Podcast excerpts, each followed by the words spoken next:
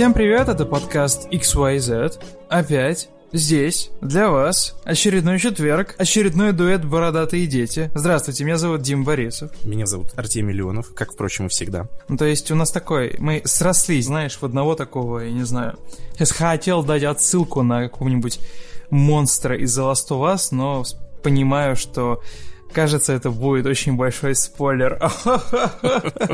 Короче, э, неделя, неделя прекрасная была. Я бы не сказал, что было очень много новостей, потому что весь мир, все люди, ты слышал? Все люди, вообще абсолютно все. Бабушки, дедушки, дети, внуки, все играют The Last of Us не до работы, не до новостей, да и в целом там даже вон в всяких там писаниях святых писал, писалось, если Нил Дракман выпускает игру, уходим в шаббат, короче, Все вот так правильно. Все, я хотел уточнить, все играют в The Last of Us 2, кроме угу. тех, кто ставит пользовательские оценки на метакритике. Они, да, они, они явно заняты. не играют. Парни не спят ночами, они держат руку на пульсе у индустрии. И, ну, вообще в целом, как это называется, следят за обстановочкой, да. контролируют ситуацию. Знаешь, как типа, парни не спят, парни по ночам чекают, чекают новостишки, чтобы быть в курсе, на самом деле, всех этих дел. И правильно, на самом деле, кто-то, кто-то, наверное, должен этим заниматься. Я И, такую, кстати, Дим, удивительную, так, на такие удивительные вещи натыкаюсь в последнее время в публичном, так сказать, пространстве, в дискурсе. Люди ищут дополнительные поводы докопаться до The Last of Us 2, и это прям иногда бывает уморительно. Ну, то есть, э, я прекрасно понимаю, да, если кто-то считает, что геймплей унылый, что э, сюжет э, плохой, тупой, это как бы абсолютно нормальные претензии, с этим можно как-то, да, дискутировать. Но люди уже до- докапываются, например, до мышц Эбби, это всем известно, да, что это А, почему-то да, я тоже видел. почему-то да. триггерит э, многих людей, то, что у Эбби достаточно развитая мускулатура. И я видел, как какой-то специалист по фитнесу да, да, раскладывает там в Твиттере, что, э, значит, что не могла она так накачаться, а могла накачаться только со специальными препаратами, а поскольку прошло Не- уже... он- нет, он даже писал, говорит, что и даже специальными препаратами, типа, ну, сложно достижима такая, такая комплекция. Они там женщин. рассчитывали, чувак, они Да. рассчитывали, что за 20 лет, там, которые прошли с апокалипсиса, э, уже должны были испортиться эти все протеиновые добавки, и поэтому она не могла так раскачаться, дело, дело раскрыто. Ну, короче, очень странные аргументы в ход идут. Не, ну там А. я даже видел, как, как в эти как в эти треды врывается там журналистика и пишут, что мышцы это на самом деле аллюзия на гнев персонажа. Точнее, не аллюзия, а именно вот выражение визуальное. Нет, ну, короче, э, если контент резонирует, это хорошо. Это как минимум точно хорошо, и это неплохо.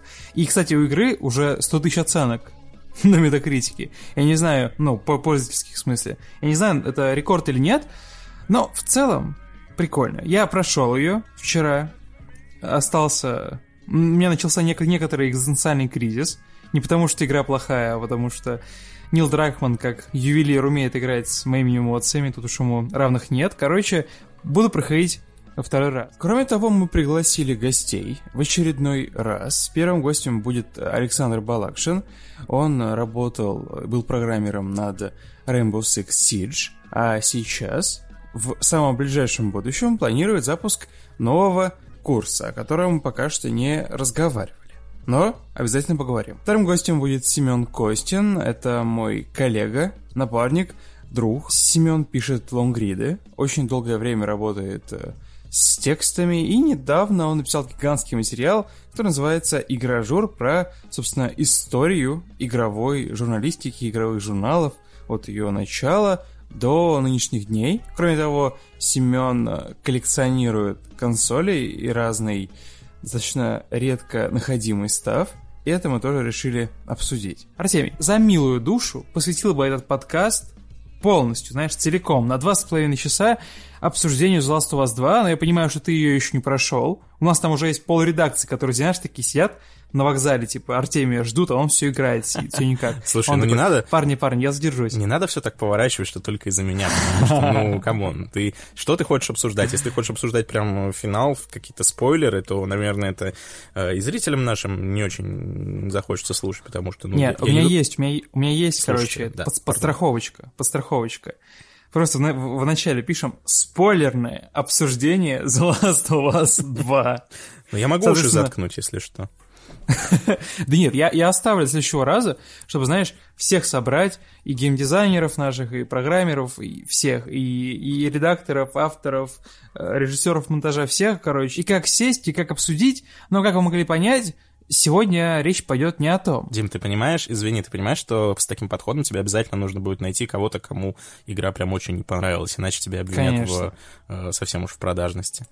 Да, нет, я, я на самом деле уже об этом думал, но это точно будет кто-то не с 2 часа, слишком много чести, слишком много чести этим культурным э, культурным беднякам. Да, я вообще, на... Дим, мне кажется, мы как-то слишком редко зовем в гости людей с 2 часа. Мне кажется, это большое упущение нашего подкаста.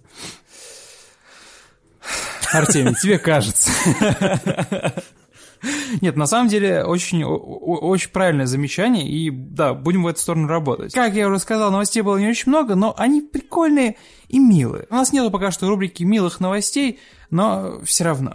Во-первых, а, показали на прошлой неделе большое количество материалов по Cyberpunk 2077, а, было бы, наверное, прекрасно, если бы просто нам их показали и сказали, вот живите, релиз в сентябре, а нет. И э, релиз тоже перенесли игры на ноябрь. То есть на а, аж на два месяца. Непонятно, перенесут ли ее куда-то еще, потому что осень получается очень странная, поскольку осенью выходят сразу две игры от Ubisoft. Это очень странно, вероятно, либо что-то из них подвинется, точнее, что-то из них определенно подвинется. Речь идет о Assassin's Creed Valhalla и о Watch Dogs Legion. И, соответственно, примерно в те же даты выходит Cyberpunk, и, в общем, будет очень странно видеть Cyberpunk и Watch Dogs Legion, знаешь, там в одной линейке, там, в течение недели, да, выходящей. Вот, поэтому, вероятно, что-то перенесут опять. Надеюсь, что-то одно, надеюсь, что-то из игр Ubisoft, без какого-либо э, без каких-либо там дополнительных аналитик и прочее. Хотелось бы поболтать э, про то, что вообще в целом показали. Еще вот что интересно, наконец-то дали журналистам на руки поиграть в игру на 4 часа. Э, посыпались сразу ревью, и, что интересно, они все разные. Вот, я выписал пару заметочек, хотел бы это пообсасывать, ну и в целом пообсуждать, что такое Cyberpunk, да, вот прямо сейчас. Также на этой неделе подтвердились слухи о том, что большой, красивой и полноценной игрой по вселенной Гарри Поттера занимается все-таки компания Avalanche. Это... Ура, вертикальный геймдизайн. Да, будем будем летать по Хогвартсу наверняка. Подробностей пока особенных про игру нет, но я думаю, это отличный повод повспоминать всякие старые игры о Гарри Поттере и о том, какой след они оставили... Какой след они оставили в нашей с тобой душе, Дима? В нашей общей душе. Я, я помню одну игру по Гарри Поттеру, которая меня до усрачки пугала. Хотя, казалось бы, эта игра должна была быть для детей, я вот даже вспомню название, там какой-то один из начальных уровней в поезде, когда на поезд нападают. А, ну так это узник вот... Аскабана, ты, ты чё? Во, я вообще чуть не обосрался. Так, такая она страшная. И параллельно я играл еще в Quake, последний. И даже Quake мне казался менее страшным, чем эта игра. Не, ну, камон, вот дем- дементоры стрёмные, это факт. Вообще признанный. Они забирают твое счастье. Кто, кто еще, кто еще в нашей в, в нашем культурном поле готов, способен забрать у тебя самое дорогое. Жизнь, допускаю, у меня таких сто, но счастье ни за что. Уж лучше убейте. Об этом и о многом другом в нашем уже 14 выпуске подкаста XYZ. С вами я, Димка Борисов. И я, Артемий Леонов. И э, Артемий. Давайте распоряжение и не будем тянуть э, конкистадора за его шпагу. О, вот это ты, вот это ты задвинул. А, так, если, если конкистадор надо, надо по-испански, да? Можно. Вамос! Вамос, компанерос!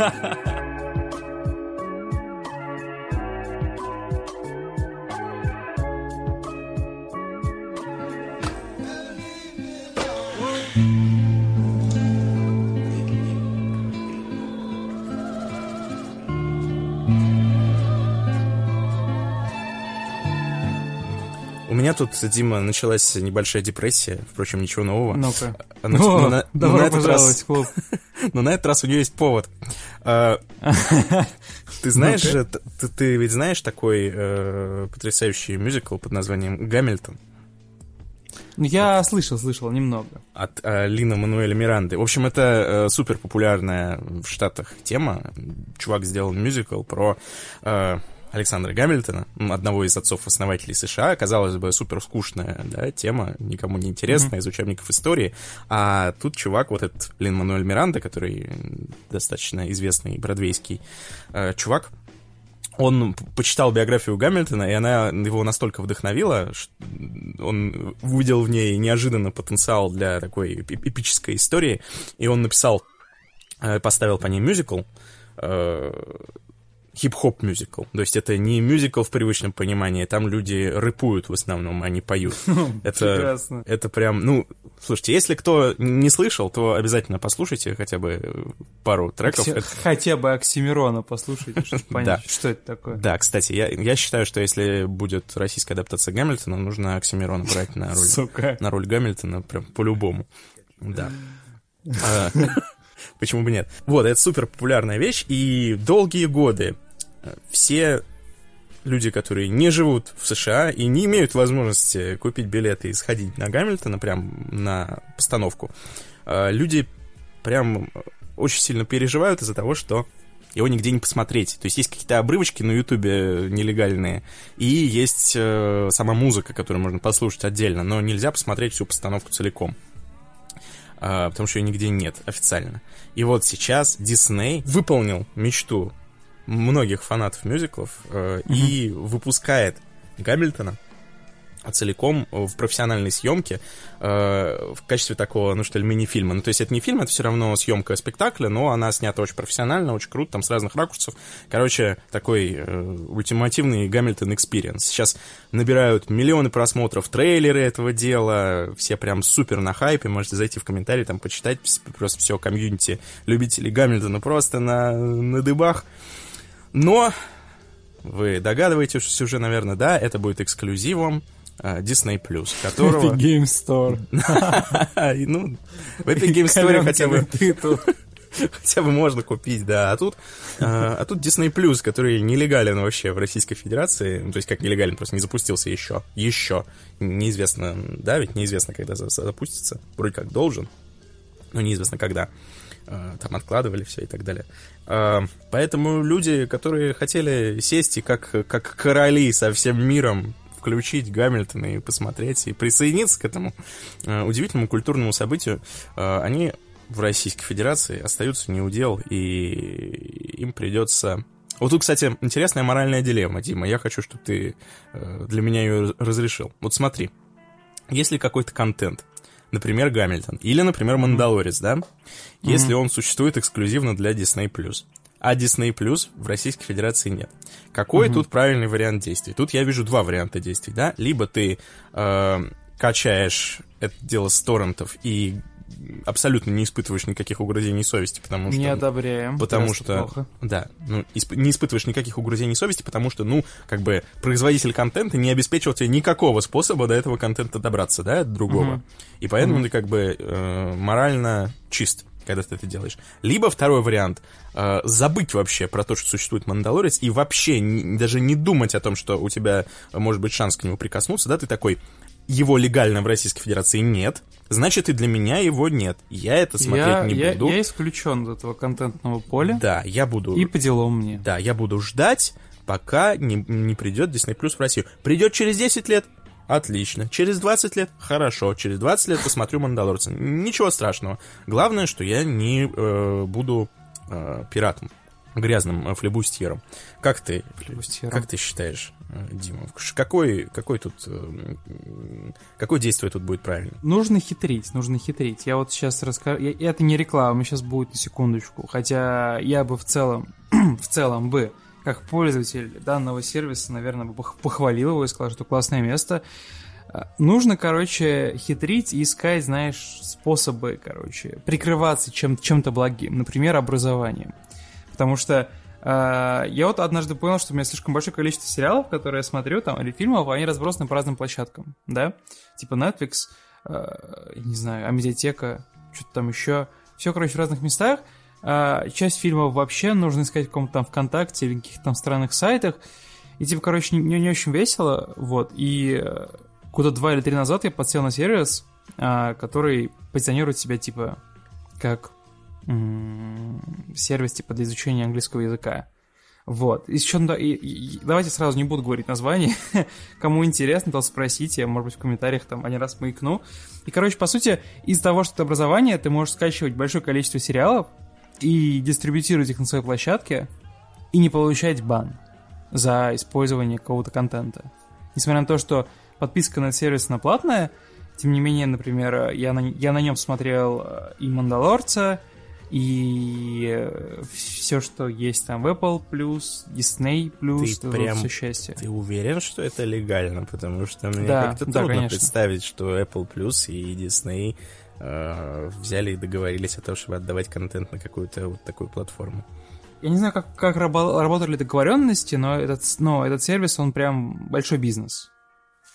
Вот, то есть я, я, я не удивлюсь, если его забанят скоро. Понимаю. Но последние три года он существует и существует хорошо. Да, там даже есть продукты, которые развивают продукт. В итоге, в общем, работает все хорошо.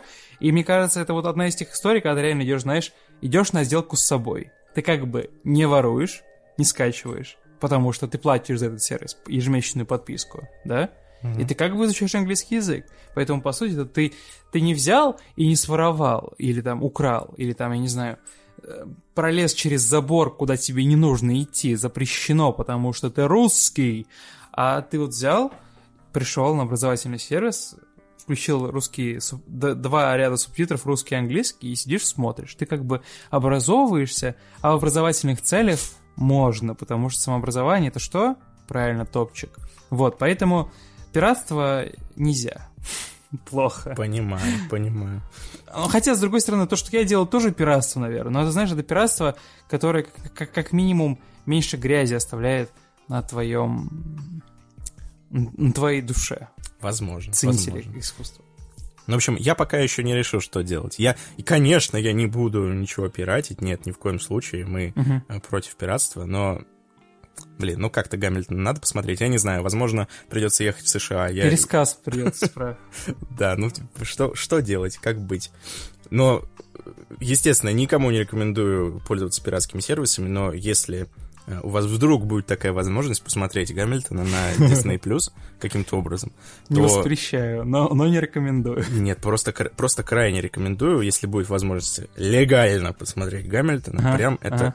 Это, это топ. Если вас интересует э, хип-хоп или американская история, я понимаю, окей, таких людей Рэп, мало. рэп-опера, это круто, на самом деле. Зв- Ну, звучит интересно. Таких людей мало, да, я понимаю, которых интересует хип-хоп и американская история, но я, на самом деле, я скажу так, если э, вас интересует вообще музыка в каком-то виде, и мюзиклы, то это просто, это просто must-have абсолютный, потому что э, я немножко, знаешь, я немножко задрот по всяким таким э, штукам музыкальным, Я думал, типа- ты скажешь, я сам немного рэпер.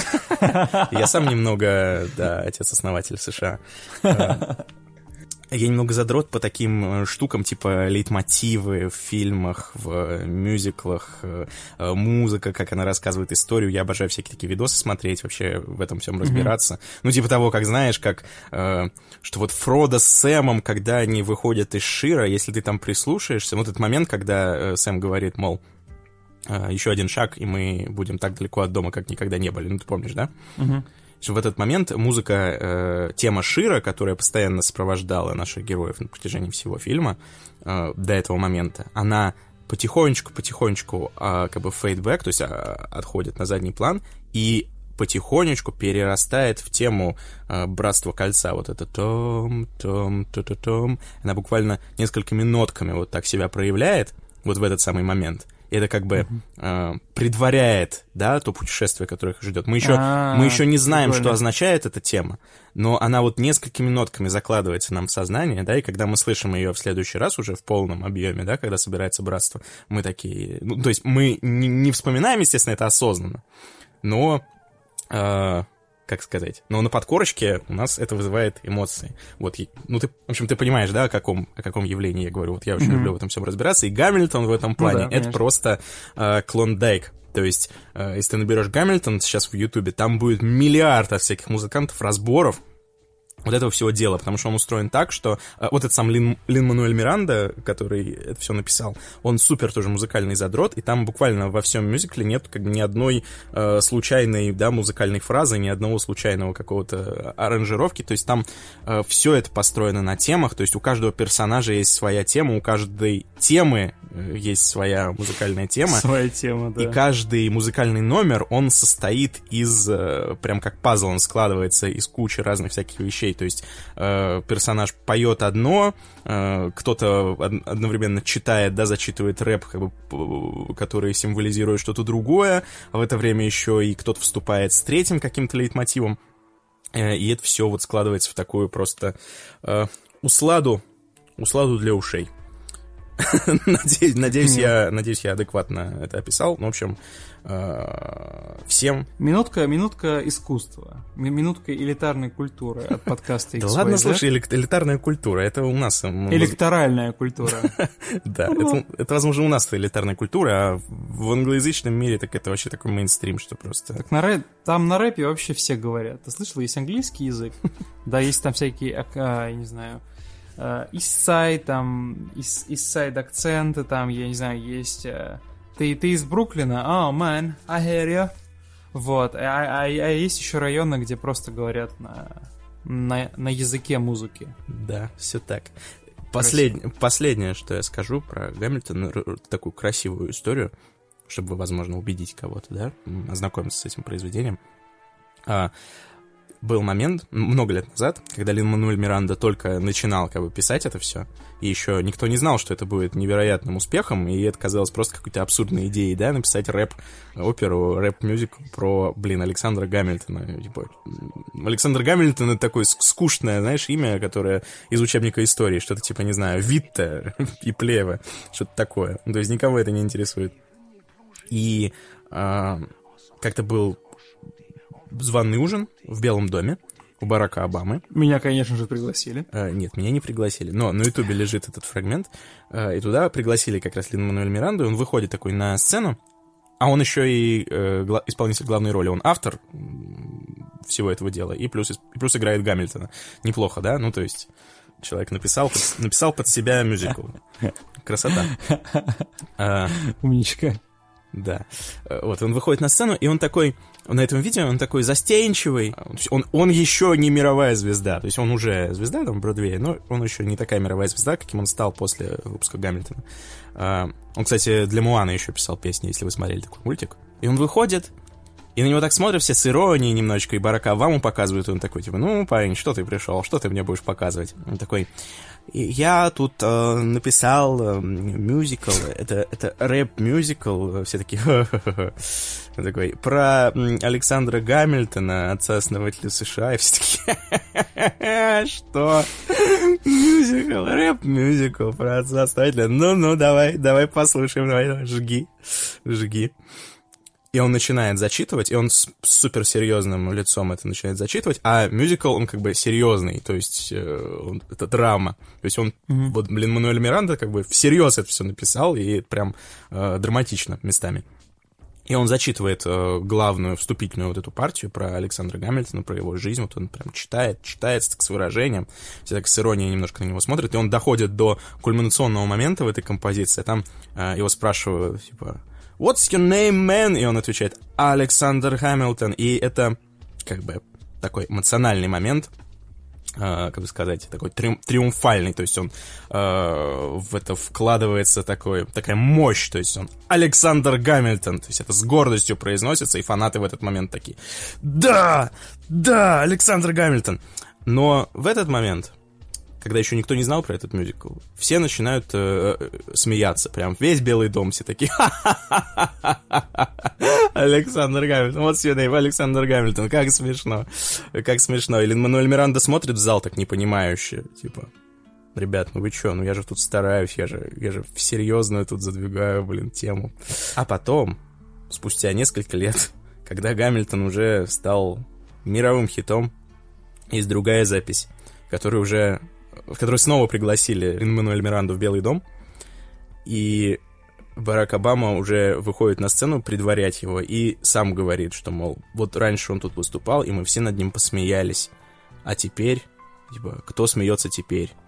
И Лин-Мануэль Миранда исполняет ровно тот же номер, но уже никто не смеется, уже у всех слезы в глазах буквально, и Барак Обама сидит и такой, да, да, чувак, охрененно.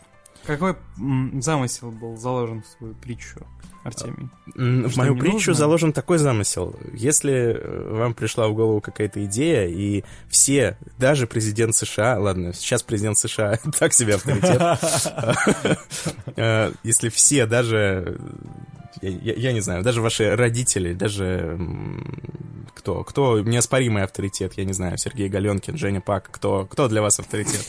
А, почему именно такой набор, я не знаю. Да, прекрасная комбо, ну. А, да, Дима Борисов, возможно. Ну, в общем, даже если самые авторитетные люди на планете Земля смеются над вами и говорят, вы что? Ну, как ты, как ты, как ты до такого додумался? Типа, я не знаю, что, что можно придумать. А, Дима, придумай что-нибудь абсурдное, какую-нибудь абсурдную идею. Подкаст с названием «Это нужно вырезать». Да, это нужно вырезать. Это мы вырежем, да. Это мы вырежем, да.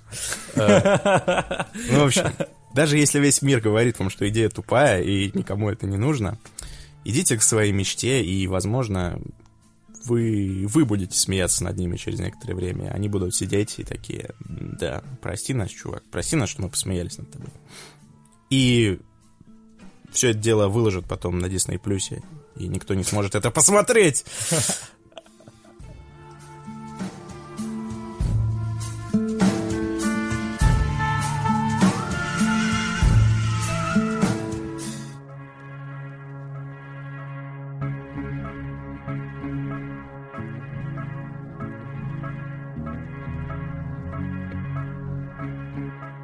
Первым гостем будет Александр Балакшин.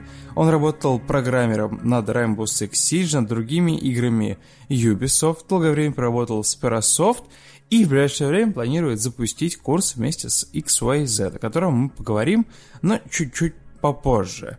В этом фрагменте мы решили поболтать про э, веревку из The Last of Us 2, про технологии, которые используются, и в целом про то, что прячется в этом темном ящике фокусника. Кроме того, немного о железе и обо всем таком игровом. Давайте слушать. Мы сегодня собрались поболтать про веревку. Да. Веревка в The Last of Us. Давай, дай контекст, что происходит. Небо.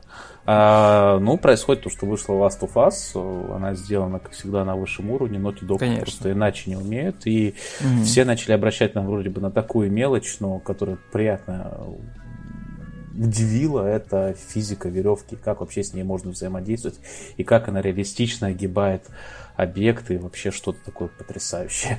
И с ней можно очень много экспериментировать, да. потому что на первый раз появляется в самом начале, через там 2-3 часа, и потом такой, окей, все, а потом э, ты понимаешь, что это целое раздолье, которое можно использовать, и ты сразу начинаешь с ней играться, перекидывать там за деревья, за люки, за стены и используешь ее как лестницу там, например, или как дополнительный способ какого-то очень быстрого маневрирования. Я читал мини-тред разработчика в Твиттере. Это интересно, потому что то, что я нашел, информация была из серии, что один аниматор и два программиста физики как раз занимались. Аниматор, ага. ой, Максим Журавлев вот, э, русскоязычный товарищ, mm-hmm. вот, он сам с Украины, работал, я не помню где, но я просто пару лет назад был на конференции, он выступал, рассказывал как раз именно про third person анимацию, он всю сознательную жизнь занимается third person экшен играми, у него потрясающее портфолио, работал до этого в э, Remedy над Quantum Break, и oh. работает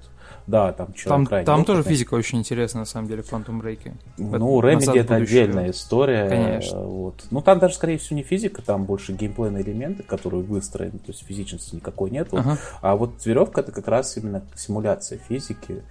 Это достаточно прикольно. И просто решил как раз э, на волне этого посмотреть, как вообще это сейчас делается, какие есть подходы. Э, было так достаточно интересно. Потому что, в принципе, симуляция веревки, ну или вообще струны, нити это то, что проходится там на третьем, четвертом курсе технического университета по специальности вычислительная механика, математика. То есть это ну, такой практикум. Угу. Вот, спокойно решается в современных пакетах моделирования, все хорошо. Ну, вопрос, насколько это хорошо укладывается в реальное время. Потому что одно дело, когда ты что-то просчитываешь в течение там, нескольких часов и получаешь там 10 секунд поведения, а другое дело, когда ты э, прямо вот в реальном времени все это делаешь. Ну, как бы, нет, с конечно, не так все драматично, там э, принципе, ее счет не является таким сверхдорогим, но все равно для большинства потребительского железа люди стараются оптимизировать. И э, посмотрел, как реализовывают. Один из базовых вариантов реализации веревки, который делают, это, по сути, скелетная мешка с набором костей, а, с физическими ассетами, с коллизиями и прочими угу. вещами.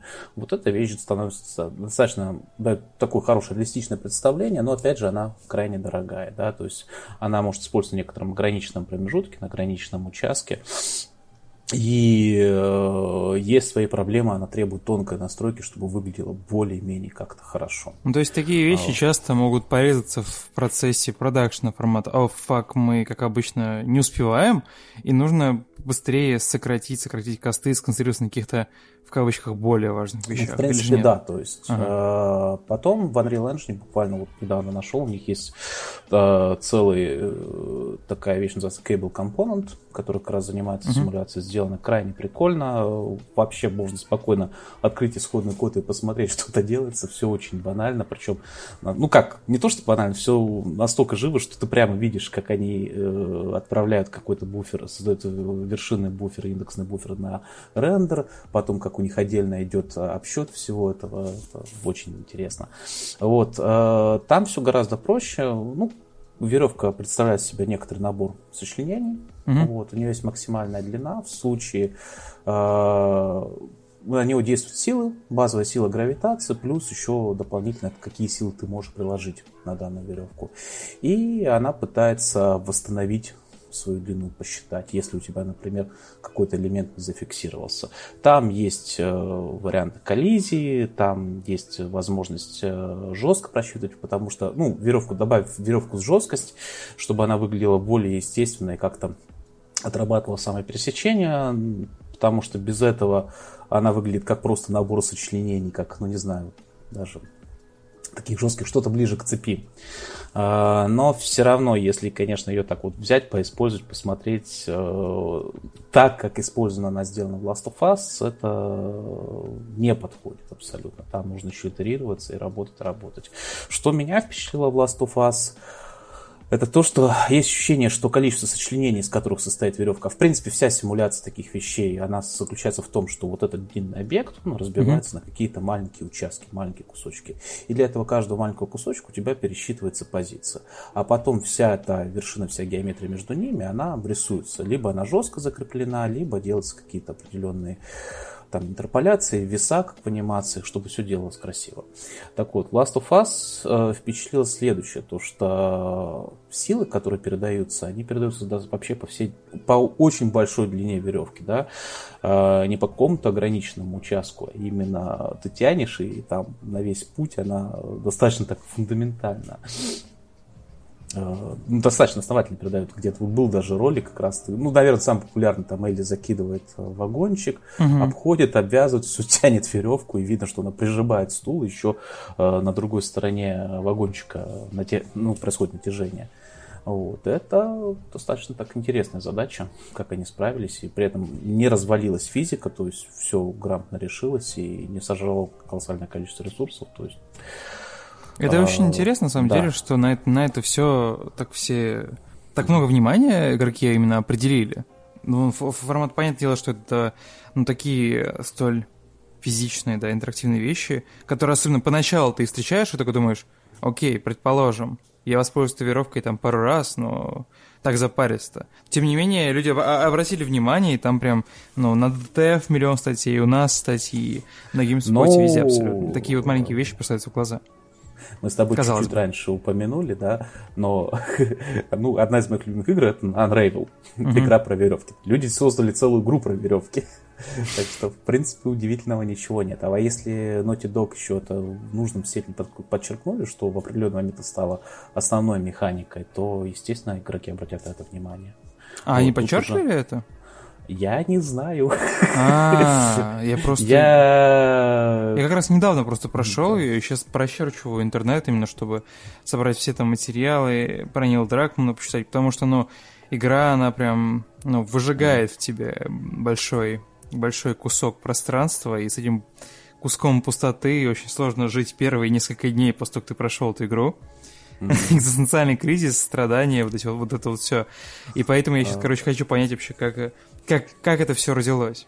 Вот, и... Я, к сожалению, никогда не было плойки. Скорее всего, когда вот выйдет пятая, наконец-то раскошели всю Пора. Yeah. Да, то есть и первое, что я буду, чем буду заниматься, надеюсь, что на PlayStation 5 будут, в общем-то, все игры от Naughty Dog, и буду их переигрывать. Там, кажется, а была новость про то, что, про то, что PlayStation 5 может, э, принимает, считывает диски для PlayStation 4.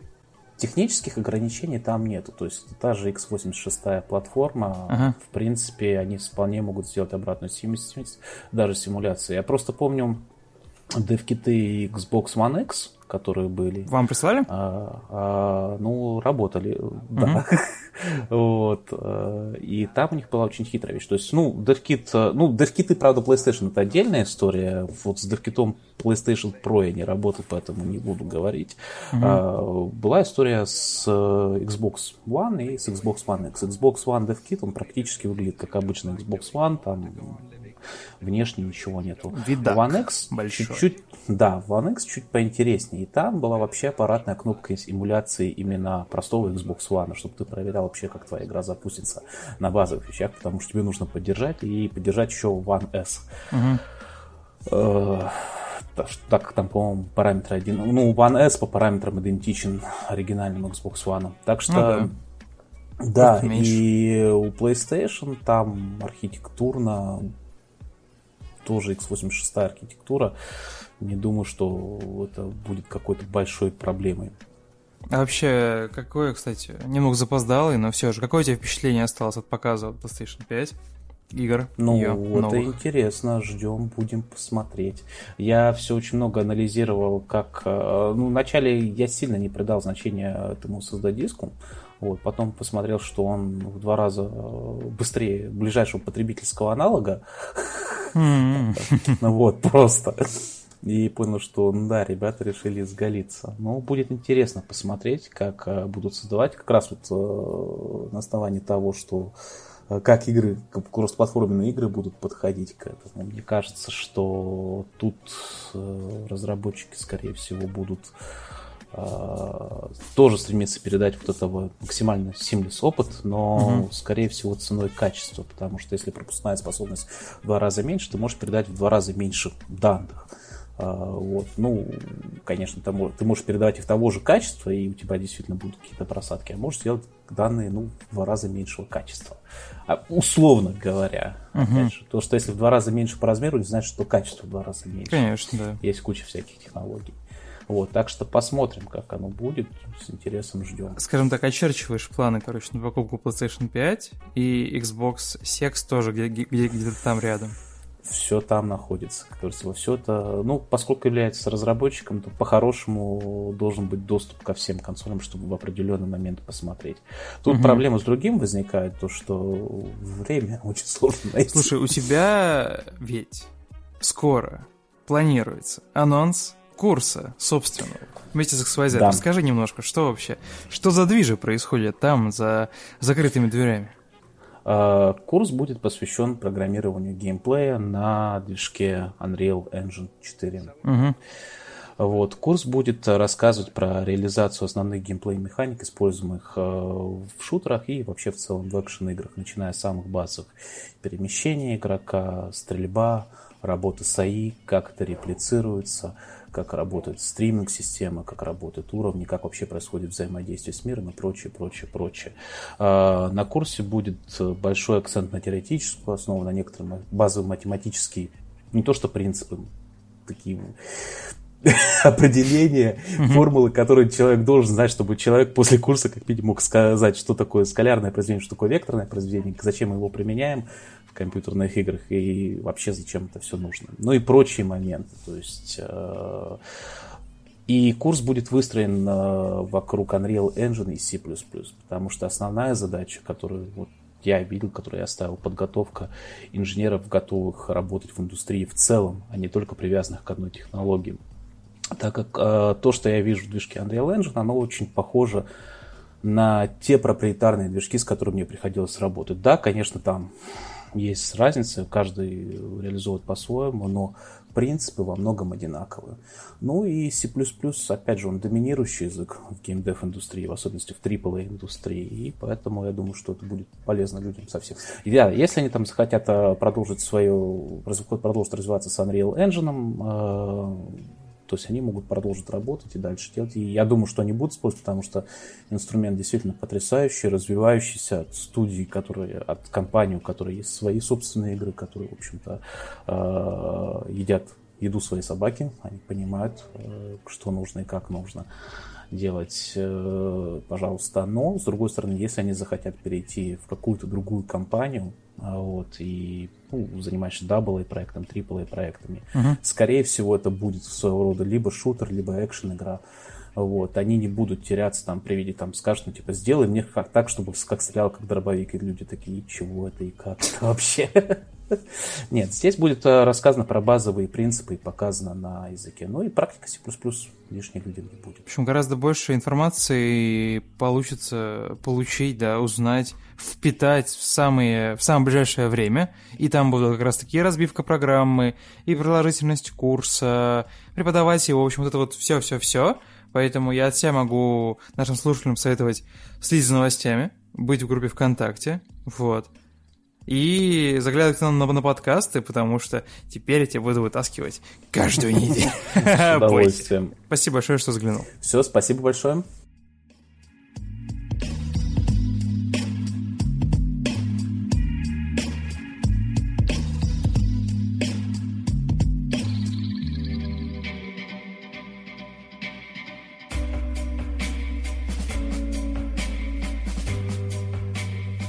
А, народ, если вы помните, и в целом, да, в повестке последние 3-4 года была такая игра от Techland. Точнее, было гигантское количество маркетинговых да, материалов, трейлеров, и называлась она Hellraid. Она была очень похожа на Dying Light, но в такой, знаете, средневековой, да, стилистике там были всякие зомби, скелеты, магия, мечи, там, посхи, паркур, темные замки и вот уничтожение всей этой нечисти. И э, разработка занималась Techland. Тут важно, важно заметить, что занималась, потому что в то время Techland параллельно делала эм, Dying Light, первый, и как раз-таки Hellraid.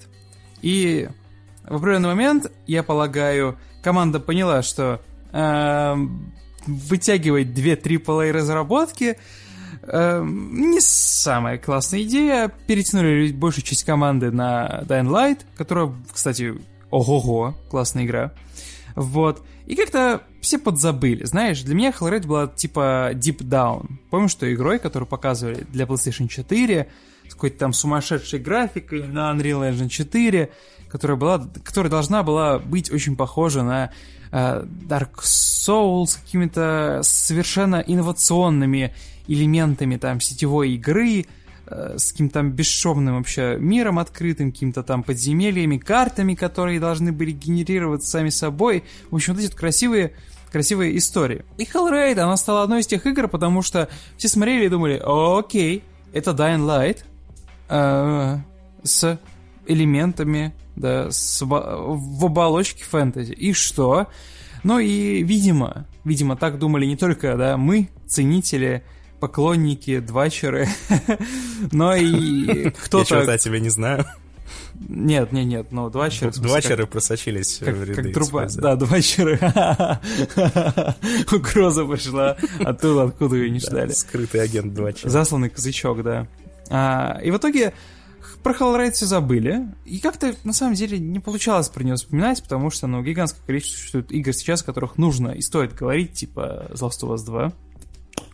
Вот, и э, что-то 29 числа, пару дней назад, условно, вышел трейлер, э, дополнение, DLC к Dying Light, который называется Dying Light Hellraid. И я такой, так, секундочку, что? У меня сразу в воспоминаниях какие-то образы, знаешь, как будто бы, я не знаю, это как будто это фильм Логан, там, сразу какие-то флешбеки, как будто бы я лежу в этой ванне, в меня там помещает титаниум.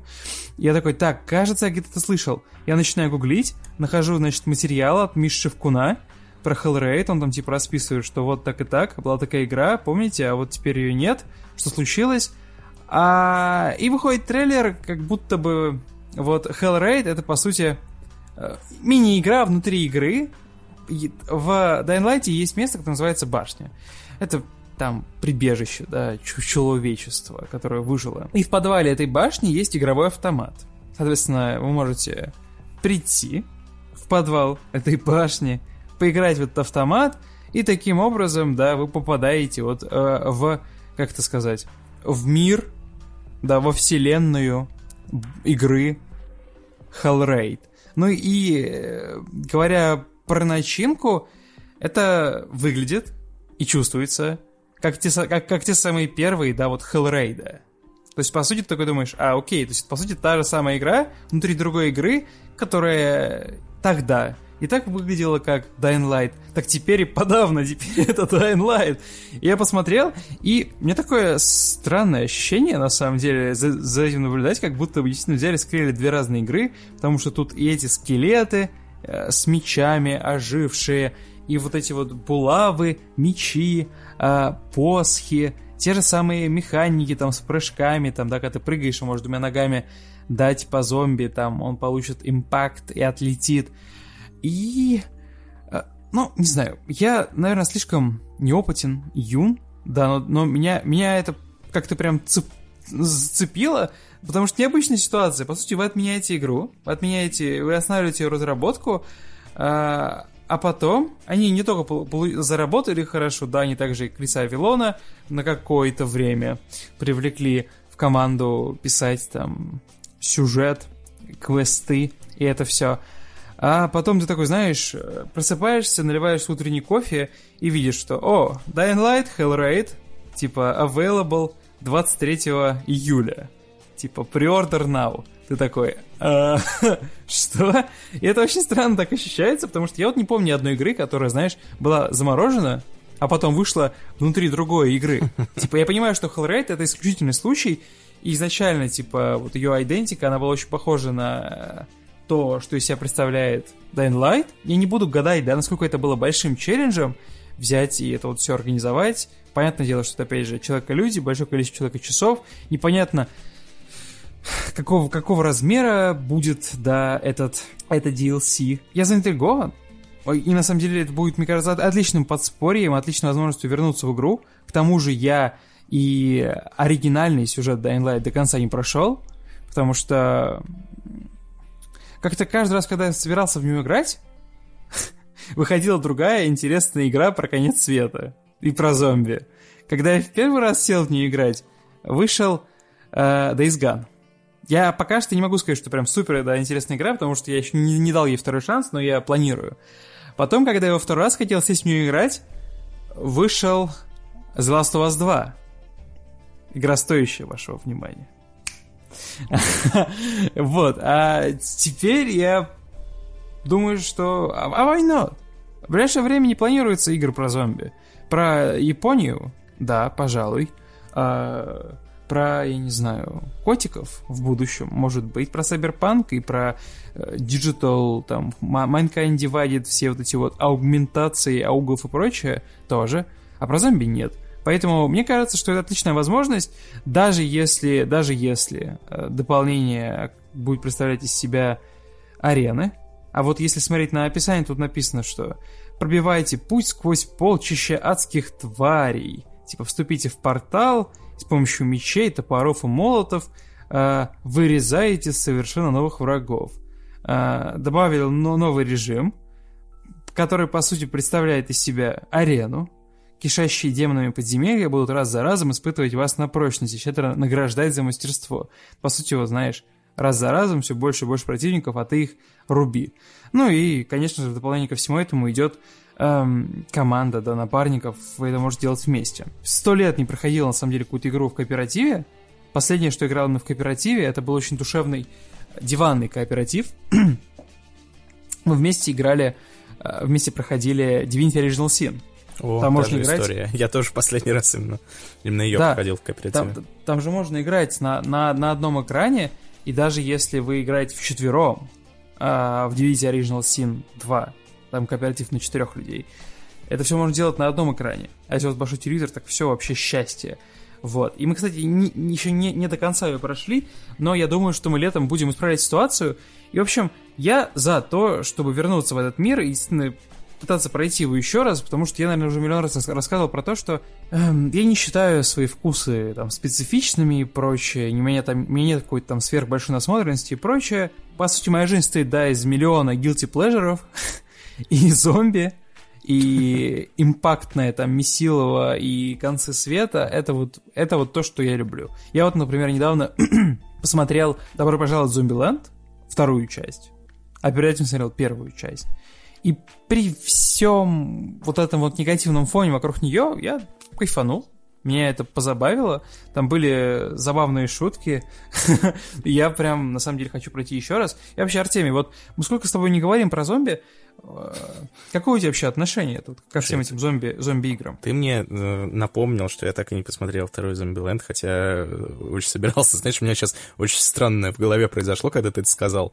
Ты говоришь, посмотрел... Ты говоришь, посмотрел второй... Я просто настолько собирался его посмотреть, я прям ну, буквально из дома вышел, но почему-то не, не посмотрел. Не, помню, не дошел. Не помню почему. Да, в голове отложилось, что посмотрел. И ты такой говоришь, добро пожаловать в Зомби-Ленд, второй посмотрел наконец. Я такой думаю, да. Я такой думаю, да, да, да, прикольный фильм, второй, да прикольный. А потом пытаюсь вспомнить хоть что-то из него. Понимаю, что ничего не И что, видимо, я его все-таки не а, смотрел. Да это пожалуйста, на самом деле. Очень, забавное кино. Ну, я люблю просто первый очень. Да, я первый пересматривал очень много раз. Вот, ну правда, очень много раз. Восемь, девять, может быть, даже целые десять, потому что у этого фильма есть за что его любить. У него есть персонажи, у него есть вот эти вот дурацкие правила, ну и вот этот вообще общий тон какой-то несерьезности. Я вот рядом, рядом бы с первым Зомбилендом поставил бы э, этот фильм про зомби из э, Корнетта трилогии. Да, да, я забыл. хорош. Да, я, да, у меня тоже, Шо? в общем, это два Шо? фаворита. Потому что я, знаешь, я зомби на серьезных щах не очень люблю, а вот э, именно в таком ироническом ключе прям, прям Я отлично. помню в детстве, когда у меня не было интернета нормального, и не было спутниковой тарелки. Ну, то есть, соответственно, пару каналов, да, и вот покупай либо диски, либо кассеты. Я... У нас в городе работал э, прокат. Прокат дисков. Ты приходишь, платишь 50 рублей и берешь диск за, на несколько дней. Или там, может, даже меньше 50 рублей. Ну, прикольно, на самом деле. Э, это, кстати, так, так же Netflix из, из, изначально существовал как, как, как бизнес. Там же был, по сути, прокат дисков, прокат кассет. Потом прокат кассет с доставкой, и вот все.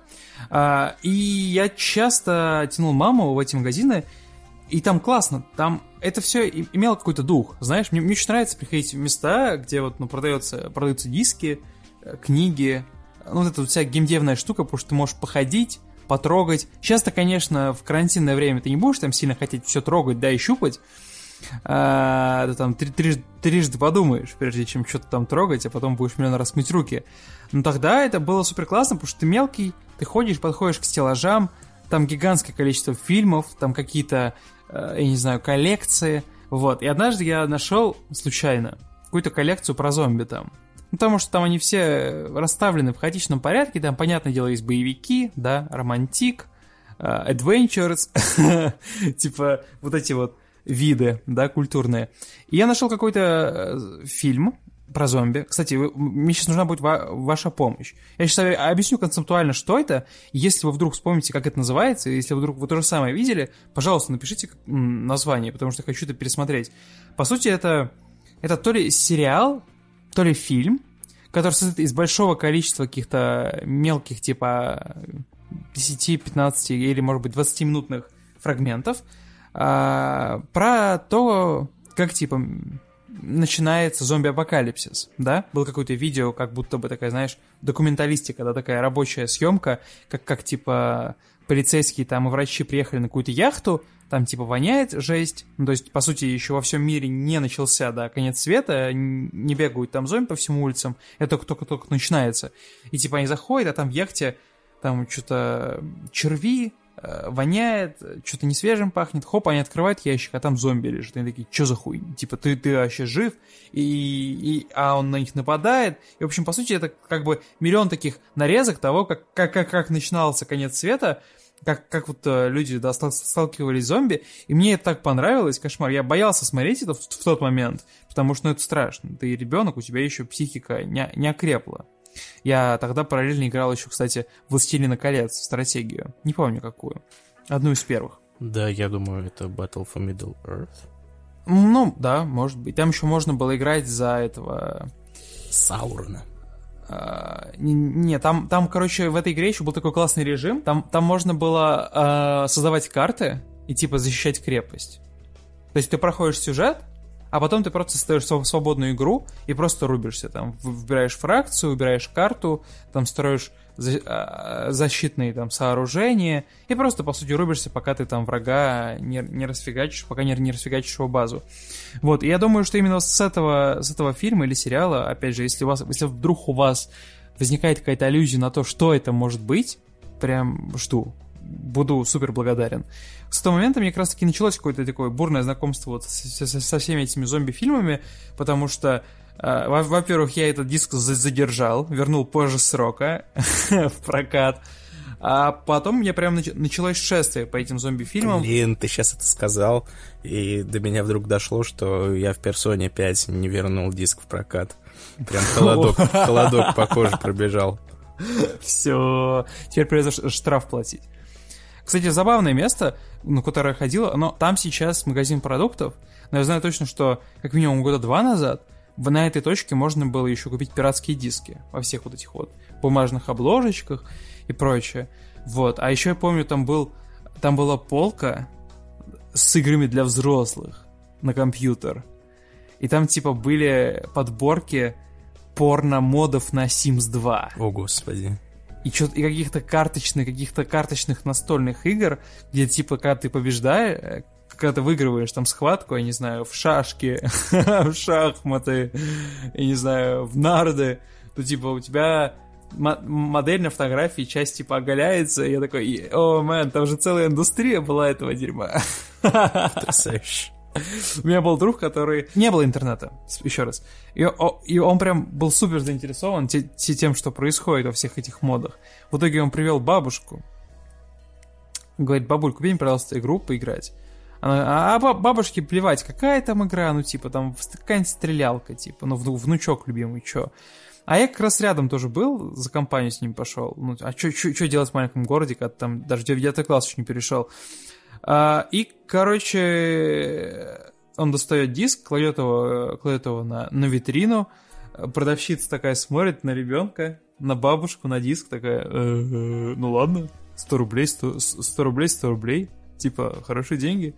Вот, э, он берет этот диск, идет, бабушка такая, ну дай хоть посмотреть, что там я тебе купил. Он такой, да нет, бабуль, типа, тебе не будет это интересно вообще, как бы, ну, обычная стрелка. Она такая, да нетушки, я посмотрю. Бабулька там просекла, наверное, она, она все-таки читать умеет. Она его начинает смотреть и такая... И, и это был такой... Это был такой вой, короче. Я такого никогда не слышал. Мне кажется, только в Ведьмаке вот эти вот бабки, которые боссы, они так орут. Как она там охнула на весь Тамбов. Она такая...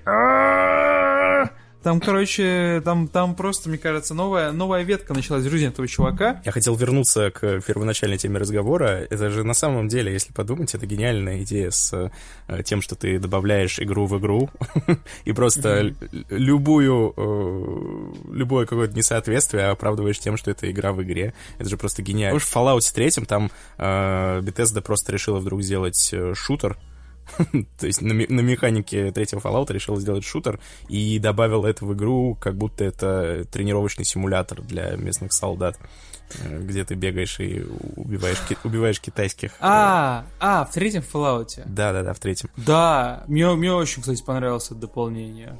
Оно да, на него, руга, на него ругались много людей, потому что, ну, come on, типа, это просто шутан, ну, ну, почему бы нет? Ну вот, мне кажется, это просто прекрасная идея, вот так целую игру отмененную добавить в другую игру.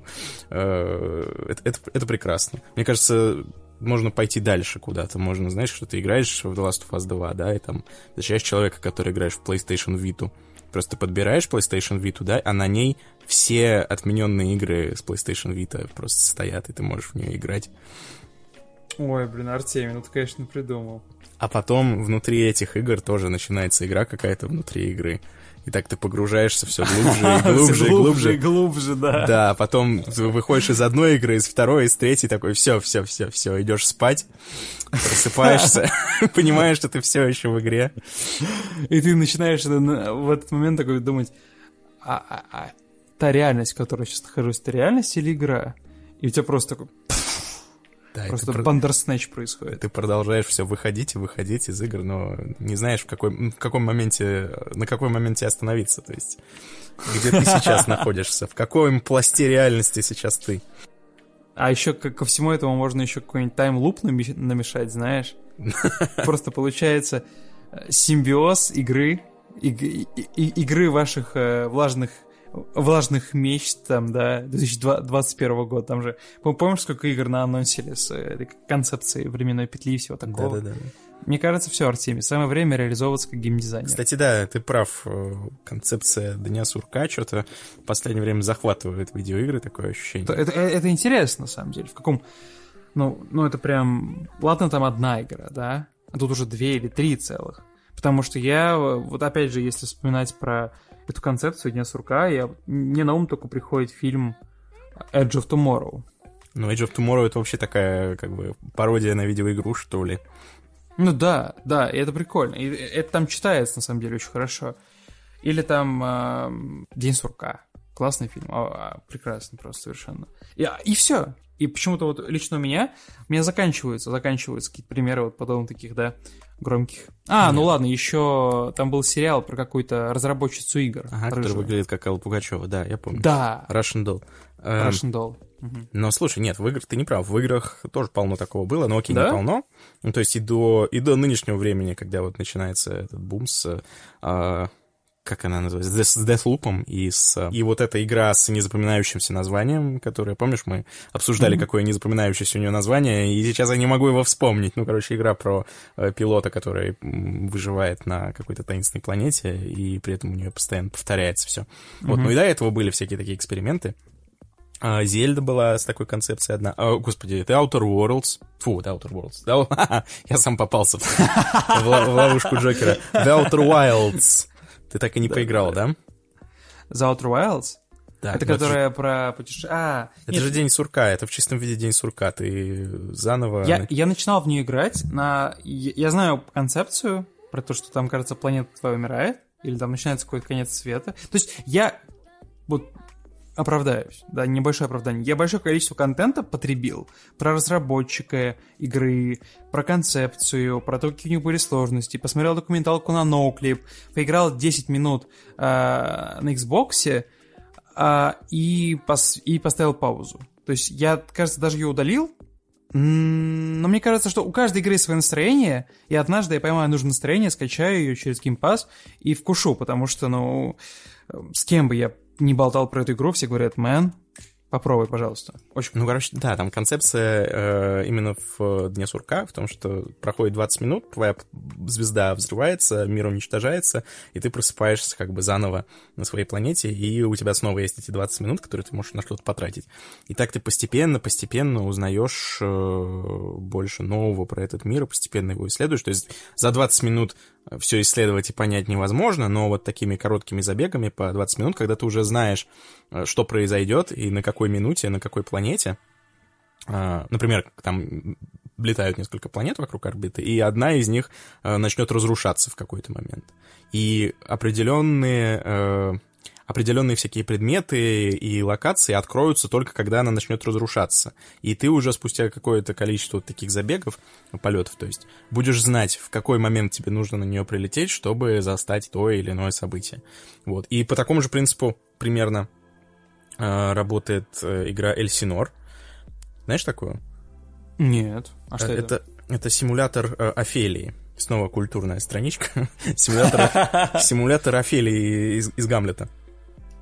Uh, то есть это там сюжет Гамлета разыгрывается, но при этом ты играешь за Офелию, которая замкнута в временной петле, и общаясь uh, с всякими разными людьми, ты начинаешь узнавать больше об их мотивах, mm-hmm. о том, что происходит, но при этом, опять же, ты за одно прохождение не можешь этого всего понять, а нужно раз за разом это делать. Мне кажется, это...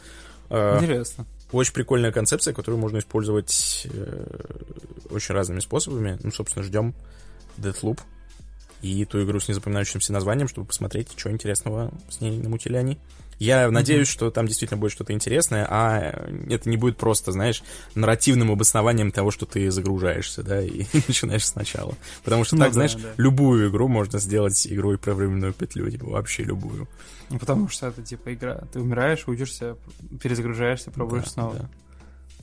Мы с тобой сейчас раскусили игровую индустрию. Артем. Да, э, это, знаешь, это меня давно волнует. Эта, эта тема просто... Э, точно так же, как любую игру, можно сделать игрой про э, бессмертного воина, да, которого не сломить и который раз за разом перерождается. И меня просто э, раздражает периодически, когда разработчики используют как бы этот троп, да, например, э, Shadow of Mordor, Shadow of War, вот эта вся тема.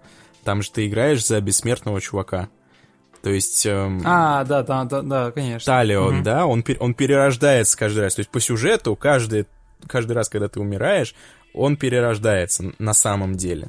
И мне кажется, это странно. Мне кажется, знаешь, уже настолько люди как бы привыкли к этой концепции, что когда ты умираешь, ты можешь э, перезагрузиться, да, и нико, у никого не возникает такого вопроса, да, когда э, Нейтан Дрейк, да, падает в пропасть, и кто-то кричит «Дрейк!», ни у кого... Э, а потом тебя отбрасывает, и он снова жив. Ни у кого не возникает такого вопроса, типа, а, стойте, стойте, стойте, стойте. Он, он же только умер. что... Он же только что умер. Почему он снова жив? Ну, как бы, нет, люди, люди привыкли, что так работают видеоигры, и не обращают на это внимания. А когда и, э, разработчики, наоборот, пытаются обратить на это внимание, то есть, представь, знаешь, если бы Нейтан Дрейк, да, падал в пропасть, потом он появлялся, и персонажи ему такие, стоп, но ты же только что падал в пропасть, как ты, как ты выжил? Да, он такой, да я просто бессмертный герой, я, я возрождаюсь, когда, когда я куда-то падаю, я потом возрождаюсь. Они такие, м-м-м.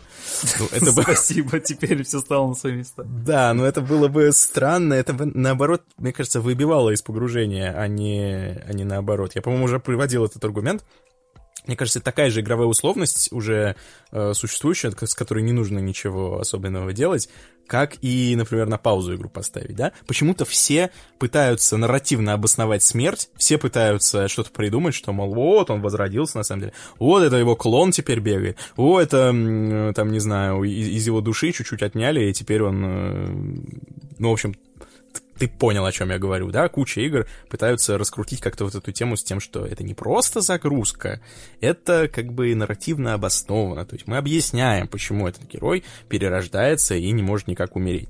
А, мне кажется, вот все любят вот этим заниматься, а почему-то никто не пытается нарративно обосновать э, возможность поставить игру на паузу, да? То есть представь, что ты будешь ставить игру на паузу, да, отошел кофе, кофе попить, потом возвращаешься, снимаешь с паузы, и герои такие говорят, «Эй, Нейтан, а почему это ты стоял как вкопанный 20 э, минут? Это что такое было? А он такой, ну просто, ну по нарративу я, я могу погружаться в летаргический сон и вы, стоять вкопанный. Они такие, а почему враги остановились? Он такой, ну, ну не знаю, ну э, тоже есть какое-то обоснование, просто они посмотрели, что я сплю и такие, ну не будем, наверное. Ну, короче, ну, почему... Спасибо, что все объяснились. Да, почему разработчики не пытаются вот это объяснить, мне интересно. Ну, вообще много чего можно таким образом объяснить объяснить, э, попытаться. Мы, вот. мы, кажется, в одном из подкастов до этого болтали про то, что излишнее стремление что-то постоянно объяснить, оно часто стоит гораздо больше проблем, чем да, решает. Да. Но я не помню, на примере чего мы с тобой это обсуждали. Ну, это моя, да, моя любимая тема. Ну, в общем, я к тому, что я надеюсь, что э, Deathloop, в ней, в ней будет что-то более интересное, чем, э, чем просто что-то в духе Ого, мы начинаем новый матч. Это потому что... Потому что временная петля. А вы думали. А теперь вы знаете. Вам спокойно? Да. Нам да.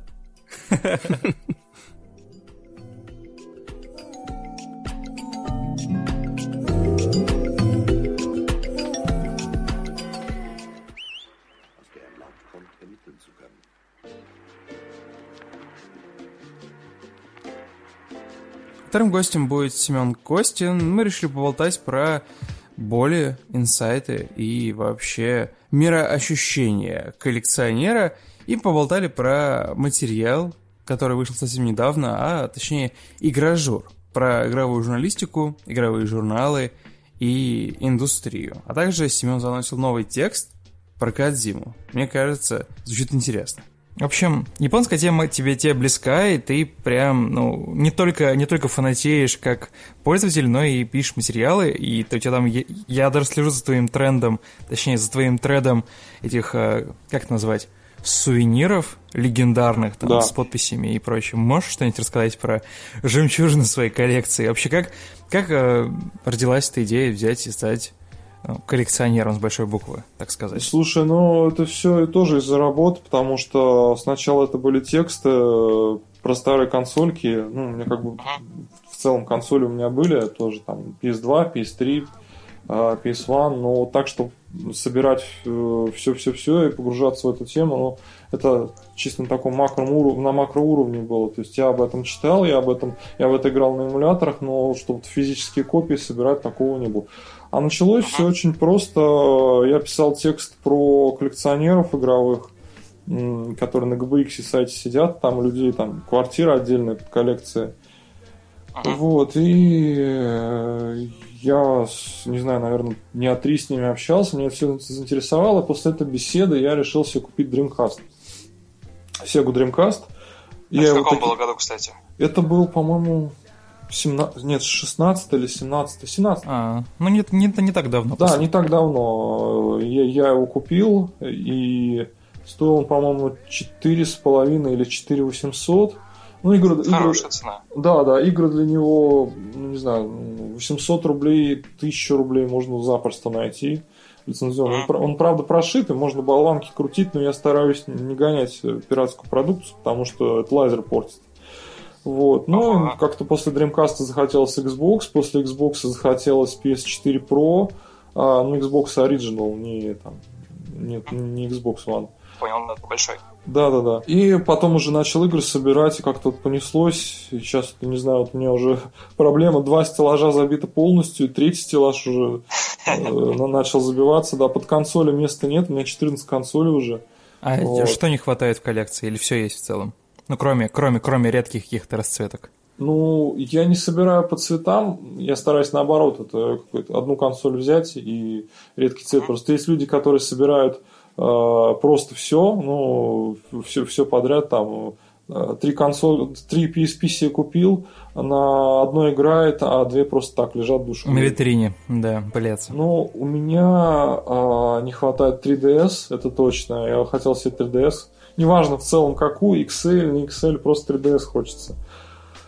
Вот. А, что еще не хватает? 360 у меня только что появился. Мне его брат отдал свой, он обещал это сделать. Я хотел его на самом деле покупать. 3DS и Switch. В целом, думаю, все есть уже. По сути, э, в твоем случае это было не формата э, Йоу, я миллионер долларовый, у меня много денег, и я хочу себе иметь самую большую коллекцию. А формата это было просто, вот у тебя была какая-то кон- кон- конкретная потребность, ты ее заполнял, заполнял, заполнял, а потом, а, окей, кажется, я уже коллекционер такого формата. Это круто. Пришло, пришло осознание, что вот буквально недавно думал о том, что ну как-то вот не хватает, не хватает, себя коллекционером не считал, а в последний год, да, много, да, действительно, я могу себя назвать коллекционером. Ну, тут, понимаешь, э, среди коллекционеров еще такая тема, что э, есть большие коллекционеры, есть ретро-коллекционеры, есть ну, просто такие, кто покупает то, что действительно нравится. Есть кто все подряд собирает. То есть это целые отдельные подгруппы. Я, например, одновременно и ретро собираю, и новое. То есть кто-то наоборот не играет в новое, да, потому что не, не, не хочется там. Mm-hmm. А как вообще выглядит этот вот рынок этого раритетного старья? Потому что я знаю, что ты покупаешь и на Озоне что-то, потому что там есть какие-то индивидуальные предприниматели, которые, э, я не знаю, разорились или просто освобождают свои склады, и на Авито что-то подцепляешь. Как это вообще, как вот вообще выглядит начальный путь вот этого вот э, мамкиного коллекционера, так сказать, который вот такой сел и все. Я вот хочу взять себе Dreamcast. Куда мне идти? Как мне? Что мне искать? На кого смотреть и вот это все? Ну смотри, ну насчет озона я просто оттуда висяки утаскиваю, потому что бывает э, действительно какой-нибудь старый магазинчик, вот есть, например, Game Zone Online, это бывший, как его, блин, забыл-то, а, из головы вылетел. А, Велот, Велот. Это компания, которая до Soft Club, до 1С занималась поставками игр для PlayStation в России. Ну, не только для PlayStation, там Nintendo тоже был. Но вот они сейчас в таком полуразорившемся состоянии находятся, в основном все это в регионах. Вот. И иногда вот на Озоне там какие-то запечатанные игры для PS2 появляются, которые на складах у них валяются, там уже, не знаю, 12-13 лет. Что касается а, конкретно того, где искать, ну тут несколько точек, конечно, святой eBay. А, идешь на eBay и покупаешь то, что тебе нужно. Да? Сейчас, правда, с этим из-за ковида тяжело, не все страны отправляют. Вот. А потом а, GBX. GBX на самом деле очень интересная тема, потому что это был сайт фанатов геймбоя еще в незапамятное начало нулевых. А, и все портатива, да, еще когда даже PSP не вышло. Вот. А потом он превратился просто в крупную барахолку. Это что такое GBX? Это такой старый-старый-старый форум, именно вот форум такой, с оформлением всем, минималистичным, а, на котором просто люди кидают свои объявления, и там можно что-то действительно урвать редкое, старое и одновременно недорогое. Ну и, конечно, Авито, Юла. Авито, Юлу я люблю за то, что люди, бывают, продают вещи, которые стоят, ну, довольно весомых денег, они об этом не подозревают. Тут, пожалуйста, самый свежий пример, который могу привести, это я купил за 500 рублей 10 а, игр для PSP, и среди них был Metal Gear Peace Walker, Portable Ops, этот, как его, Final Fantasy 2. И, Круто. И что-то еще. Ну, суть в том, что я купил это за 500, а каждая эта игра стоит э, косарь полтора. Да. Ну, то есть часто бывает, что родители там, не знаю, или не родители, кто-то кому-то покупает, кто-то там поиграл и бросил, или ему не стало интересно, и он такой, ну, пора избавляться от барахла. А на самом деле это барахло стоит неплохих денег. У тебя там даже, даже какая-то история про, про консоль была в свое время. Я вот сейчас буду воссоздавать ее просто, знаешь, по, по осколкам когда кто-то кому-то купил консоль, у нее что-то случилось с дисководом, они подумали, что она поломалась, очень дешево, очень дешево продали это и починил, и вот вам рабочая консоль. Да, да, да, это Xbox был первый. У него Xbox вся проблема это пасик. Пасик это такая резиночка, которая отвечает за открытие лотка дисков. Вот, то ли, он зап... то ли она запылилась, то ли еще что-то. Ну, в общем, не открывался, да. И я, я это смекнул, что нужно. Вообще, вот, кстати, да, вот за, забавная ситуация, ты, ты рассказал, я вот вспомнил забавную историю. С Xbox, да, он, у него не открывается лоток дисков, со временем там перетирается резиночка, и нужно ее менять. Я ее не менял, вообще ее не менял. Знаешь, как, э, как лечится Xbox, чтобы дисковод открывался? Как? Нужно стукнуть по кулаком по тому месту, где находится дисковод, он откроется. Прекрасно. Да, чтобы он открывался дальше, нужно просто держать в нем диск внутри. А, это вот в первом Xbox. Самое смешное, что на днях а, он у меня закрылся сам. Ну, когда его выключал, я забыл ставить диск. И повторилась ситуация, то, что диска внутри нет, дисковод закрыт, по нажатию кнопки он не открывается, пытается открыться, но не может, из-за пасека. Я опять стукнул. Я, я не знаю, ну, не стукнуло так вот, вот просто похлопать чуть-чуть да, нужно, он Я хлопнул, он открылся. И с этого момента он теперь нормально открывается. Окей. Okay. Старые консоли, которые огромные, которые тяжелые, а Xbox на секундочку весит почти 6 кило. Серьезно? 6 килограмм? Ни хрена себе. Первый Xbox весит 6 кило практически. Ну, там 5,5 где-то, может 5,4, да? У меня велосипед меньше весит, мне кажется. А он такой тяжелый, потому что там, а, во-первых, плата огромная, ну, во-вторых, во-вторых, жесткий диск старый, еще старый, эти старые жесткие диски. А, хотя он все на 10 гигабайт, да, но он очень, но очень тяжелый. Э, и, и этот э, дисковод в нем большой стоит. Ну, по сути, это просто комп, который засунули в маленькую коробочку. Это компьютер, на самом деле. Там все компьютерное железо стоит. Uh-huh. Вот. Ну, сама удивительная ситуация, что мне так удалось его починить варварским способом, но тем не менее. ну, Говорят, да. то, что купил э, Xbox за, там, за 2500, за 2300, по-моему.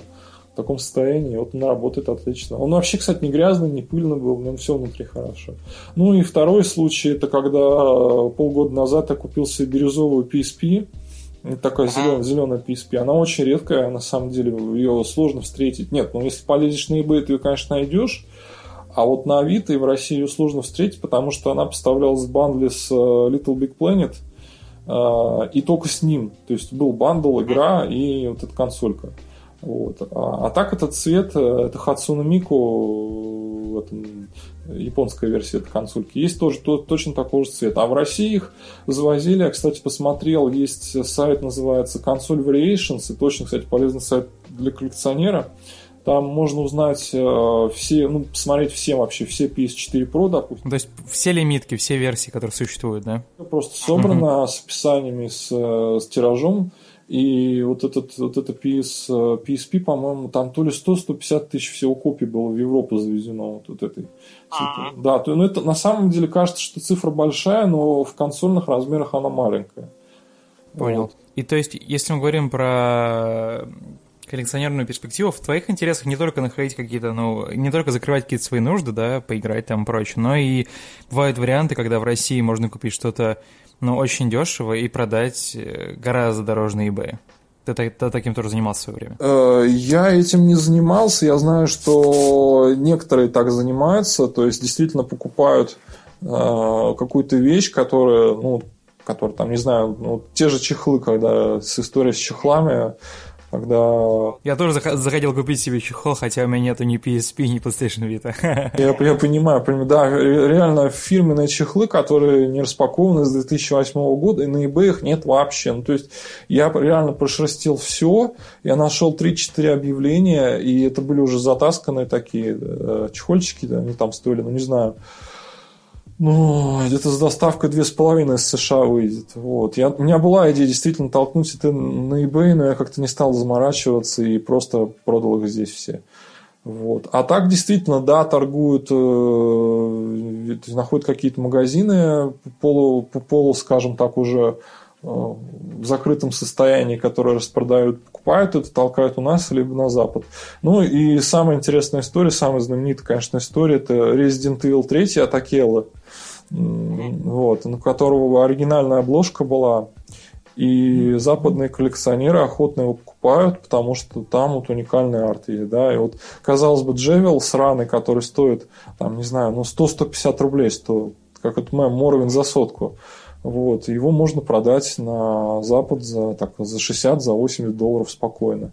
И это, собственно, почему его сейчас тяжело найти, потому что все хитрюги его скупили на Авито и теперь перепродают на eBay. И вот таким образом можно делать какой-то substantial доход, или это просто формата, ну вот можно срубить немного бабла? Ну, то есть на, только на этом можно, ну, чисто физически как-то существовать? Ну смотри, некоторые действительно так существуют, и есть люди, которые у меня знакомые тащат консоли из Японии, а, и потом перепродают их здесь, или там чипуют, или прошивают и перепродают их здесь. Причем из Японии, например, а, я не знаю, насколько насчет новых, там насчет свеча, например, бессмысленно тащить его сюда, потому что свич в Японии столько, столько же, сколько и у нас.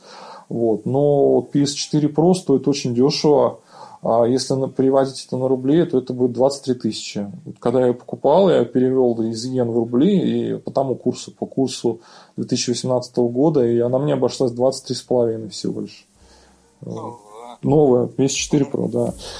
Да, и в основном тащат старье, э, старые консоли, которые там японцы э, продают пачками. У них еще магазин такой, буков есть, хардов есть. Э, это просто тушка консоли без всего. Она может быть там потертая, может быть убитая. Ну, ее можно, скажем так, купить за доллар, да. И вот они тащат эти консоли по доллару, по 2 доллара, там, по 10 долларов, может быть, если они без всего, без геймпадов, без, без, без проводов. А, ну, тащат, конечно, полные комплекты, но это дороже будет. Ну, в общем, японцы от этого избавляются, они думают, что это все фигня, это никто не купит, но наш покупает, это перепродают здесь каком-то заработке, но я не могу...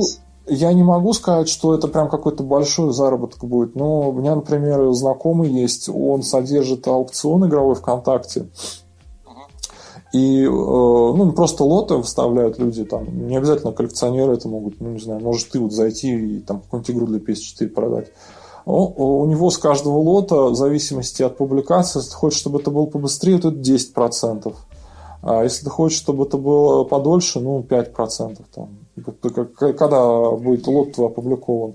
А, я понял. То есть он такой, ну, это, по сути, реально акционерская деятельность. Да, и в среднем, если суммировать количество аукционов, которые у него в день проходят, ну, он получает, может быть, тысячу, полторы тысячи в день. Нормально. Вот. Нормально. Иногда больше бывает. Да. Ну, то есть, ну, такая прибавочка ну, да, к основной работе 30-40 тысяч, да. Угу.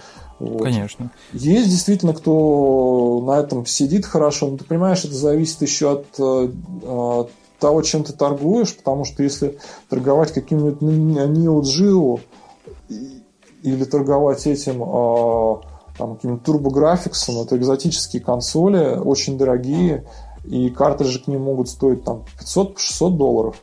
Вот. Ну, это, скажем так, сложно у нас здесь продать. Потому что... Ну и в целом этот бизнес, он завязан еще и как раз-таки вот на истории с открытыми и закрытыми границами. Типа, если мы говорим про человека, который зарабатывает этим, то вот сейчас, например, ему бы пришлось временно перестать, или же нет? Да, у многих встало, и они просто распродавали остатки, которые у них были. Да, это тоже зависит от этого. Хм, интересно. Я вот просто хотел спросить.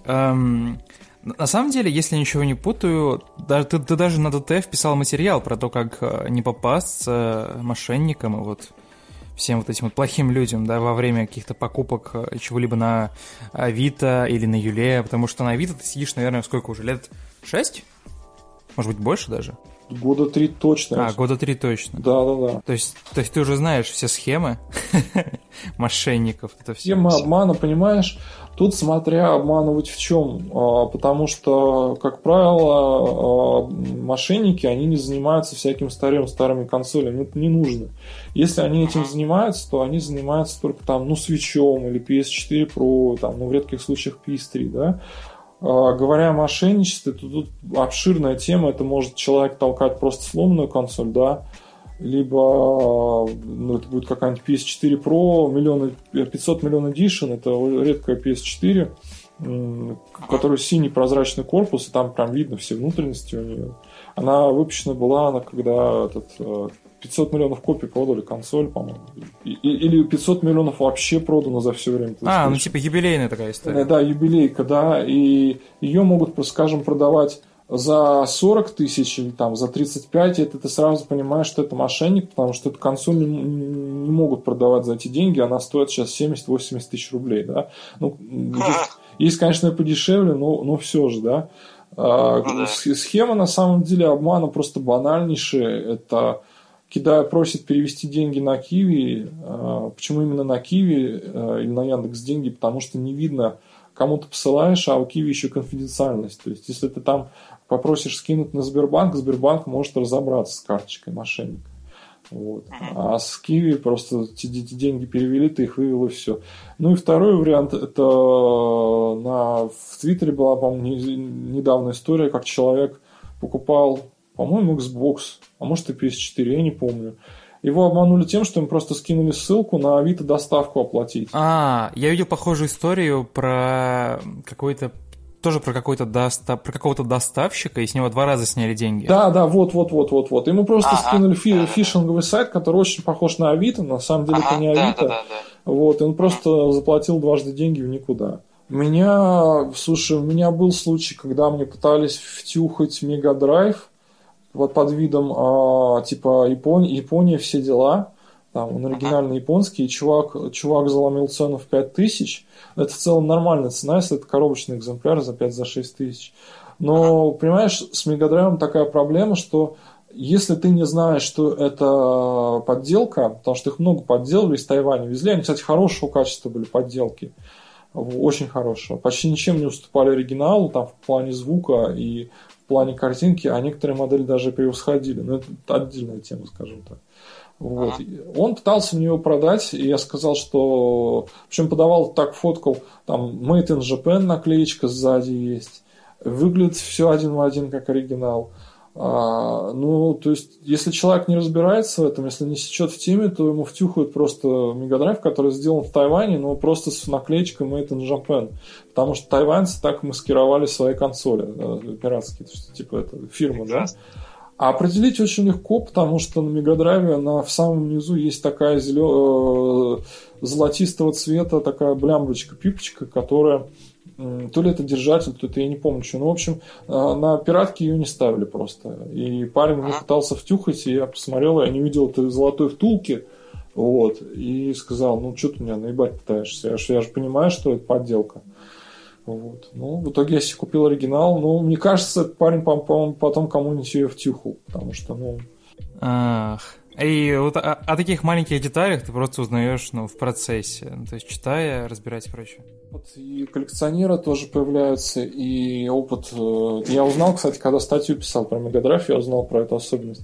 Тут просто зависит от консоли, зависит от э, тем, что, тем, что ты хочешь купить, потому что мошенников, например, дохренища вот в этом сегменте свеча или Pro, или там Xbox One, но очень мало мошенников в сегменте того, что там, не знаю, каких-нибудь консолей из 90-х, из 80-х. То есть шанс попасться есть, но он очень маленький. Обычно люди, которые торгуют старыми консолями, они, они ну, если могут какие-то мошеннические схемы проворачивать, то они просто могут не договаривать. Э, ну, самый яркий пример – это продавать PlayStation 3, э, ну, она может быть как новая выглядеть в идеальном состоянии, но у нее, скажем так, уже чип скоро прикажет долго жить, и человек об этом знает, что если при интенсивной игре там 2-3 часа лезут артефакты, это говорит о том, что чип устал, и его нужно скальпировать, или вообще консоль выкидывать. Ну, это просто покупаешь эту консольку, ты запускаешь, видишь, что все у тебя работает, э, а через там какое-то время ты понимаешь, что она уставшая и скоро вообще на конце отбросит. Mm, это есть ты об этой штуке не узнаешь, пока ты не возьмешь ее уже. Пока не возьмешь, пока не испытаешь, пока не гоняешь, не погоняешь хвост в гриву, ты не заметишь эту ошибку. И люди просто часто не договаривают о том, что, о том, о том, что они продают. И вот конкретно с Авито нужно быть осторожным, либо покупать у проверенных продавцов. А проверенные продавцы – это те, у кого много отзывов. А, такой вопрос. Как раз таки, под, подсветить историю. Ты э, недавно, ладно, окей, не недавно, почти месяц назад вышел, даже материал назвать его, как это будет страшно, вышел, вышел твой труд под названием «Игражур». Можешь про него рассказать вообще, откуда он взялся, сколько он писался? Ну, мне кажется, все в этой истории, ну, прекрасно, без привлечения. Взялся он от того, что Илья Таскаев, это, это пользователь ДТФ, у нас раньше как было, а, не знаю, года, года, года два, года два, два, два с половиной назад была такая рубрика лонгрида на заказ. Это те времена, когда у нас не хватало авторов и не хватало, в принципе, тем. Вот. А? И мы просто читателям кидали удочку, то, чтобы какие-то темы они предложили, а мы бы их взяли и платили в жизнь.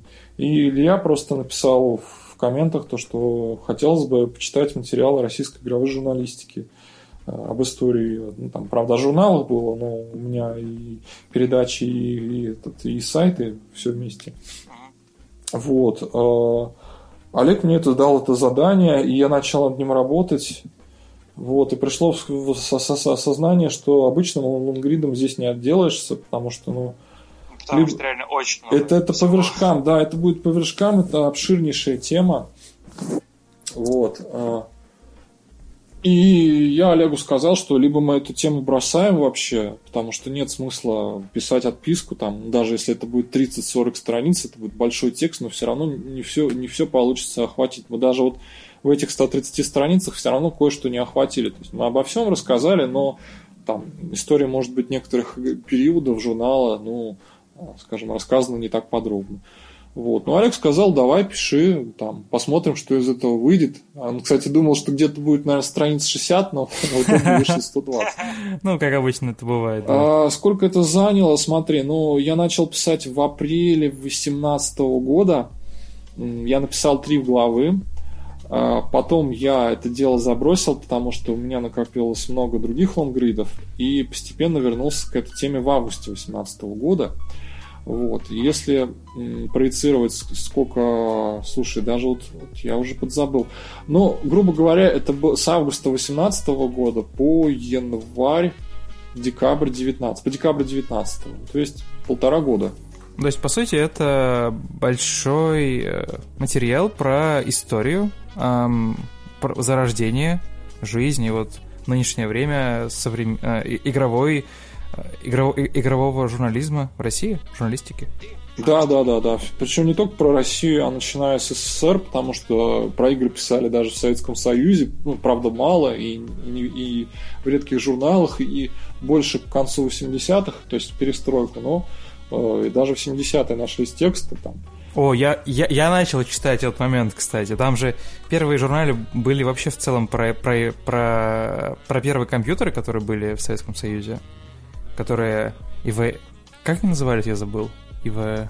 Э, слушай, ну там их много было, но в России во второй половине 80-х, начале 90-х был очень ZX спектром популярен, и благодаря, ага. благодаря ему, э, собственно, можно сказать, ну, не прямо вот зародилась игровая журналистика, но хотя бы появилась культура игровых описаний и вот прохождения, вот эти солюшены все, то есть э, какие-то советы по поводу прохождения игр, это все вот начало появляться еще в 88-89 году. Есть многие, говорят, многие думают, что первый журнал это был Дэнди или там Великий Дракон, на самом деле нет.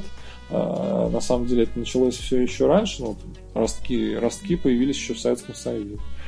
Вот. Ну вот материал охватывает, начиная с Советского Союза и вот до сегодняшнего дня. И по сути он по ходу дела еще дополняется как-то, ну как, как это обычно происходит?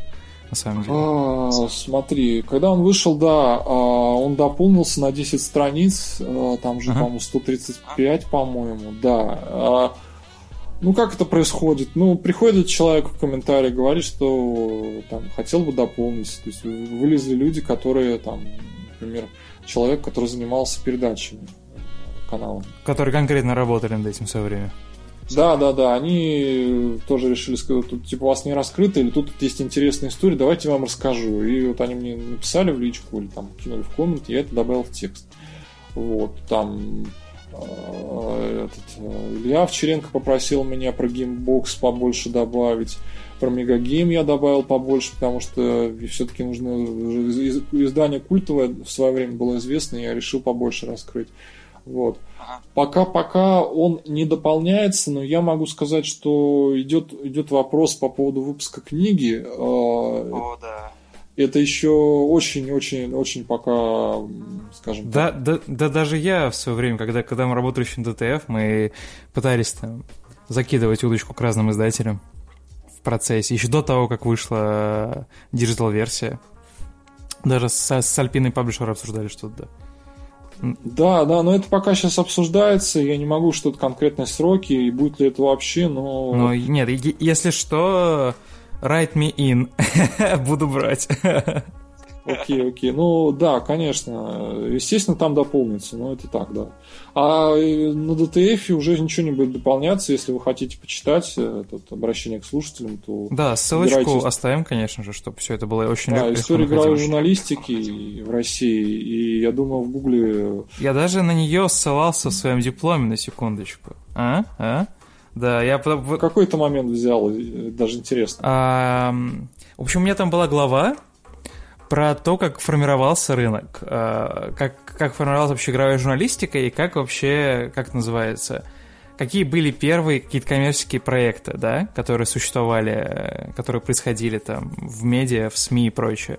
Вот, поэтому я подцепил там как раз-таки самое начало про то, что изначально, про то, как появились вообще в целом журналы, ну, про компьютеры, как они стали журналами про игры, и я там а, рассказывал про про один из первых вот этих вот, что называется, нестандартных коммерческих проектов, который Ой, где же не, где же это было? Там еще а, на Агару оригинальном, кажется так. Там как раз два создателя было, они еще на, на Хабре рассказывали свою историю, если ничего не путаю. Да, да, да, да, да, да, да, да, да. Вот. А, понял. Да, и, и я уже на самом деле не помню, я забываю про свой диплом как, как про страшный сон, но как минимум меня успокаивает то, что у меня в комиссии сел чувак, который имел игровой бэкграунд, президент Акара, вот это все, и он такой, о, респект. Я такой, окей, окей. Кажется, я попал в правильную аудиторию и в целом получил девятку. Поэтому я в целом до- довольный как слон. Ты сейчас прямо, прямо сейчас работаешь над похожим, над материалом с похожими габаритами, или мы пока не можем про это рассказывать? А, ну, смотри, ну, даже не знаю, ну ладно, могу рассказать в целом, почему бы и нет. Все равно уже скоро выйдет, я думаю, в июле-то точно. Это, ну, видел э, книги такие старые еще в Советском Союзе выходили «Жизнь замечательных людей». Нет. А что это? Ну, это, ну, это просто биография, скажем так. А, у меня выйдет похожего формата, ну, не книга, а текст. Может быть, он чуть меньше будет, и гражура, я думаю, страниц 80-90 точно будет про жизнь Кадзимы. О, класс. И на самом деле, да, сейчас многие воскликнут, и я уже подготовил даже небольшой дисклеймер, кто, когда он выйдет, потому что про Кадзиму уже столько всего написано, сказано, зачем еще? Ну да. Да, чем еще об этом писать, мусолить и рассказывать, потому что Кадзима весь обсосан со всех сторон. Понимаешь, я э, перед тем, как начал писать материал, на самом деле этот материал э, циркулирует уже, наверное, года четыре, потому что его сначала хотел писать Артемий Котов, угу. но Артемий Котов задержался, задержал его, отправил в долгий ящик, потом ушел. Потом Олег мне предложил этот текст взять. Я вообще сначала не хотел его брать, потому что зачем рассказывать про Кадзиму, про Metal Gear, если есть история Ступгейма, да, а, где все это разжевано за 6 часов. Замечательный абсолютно. Ну да, конечно. Великий, я пересматривал даже перед Metal Gear Solid 5 Phantom Pain, который... Да, да, да. Понимаешь, тут такая тема. Про Кадзиму практически никто не рассказывал, вот как творческий путь, как личность, э, чем он занимался, э, какие трудности кранча во время разработок. Вот, этот, вот эту всю кухню а, геймдизайна и создания игр ее практически не освещали. Если какие-то материалы, материалы были посвящены Кадзиме, то это обычно разбор самих игр.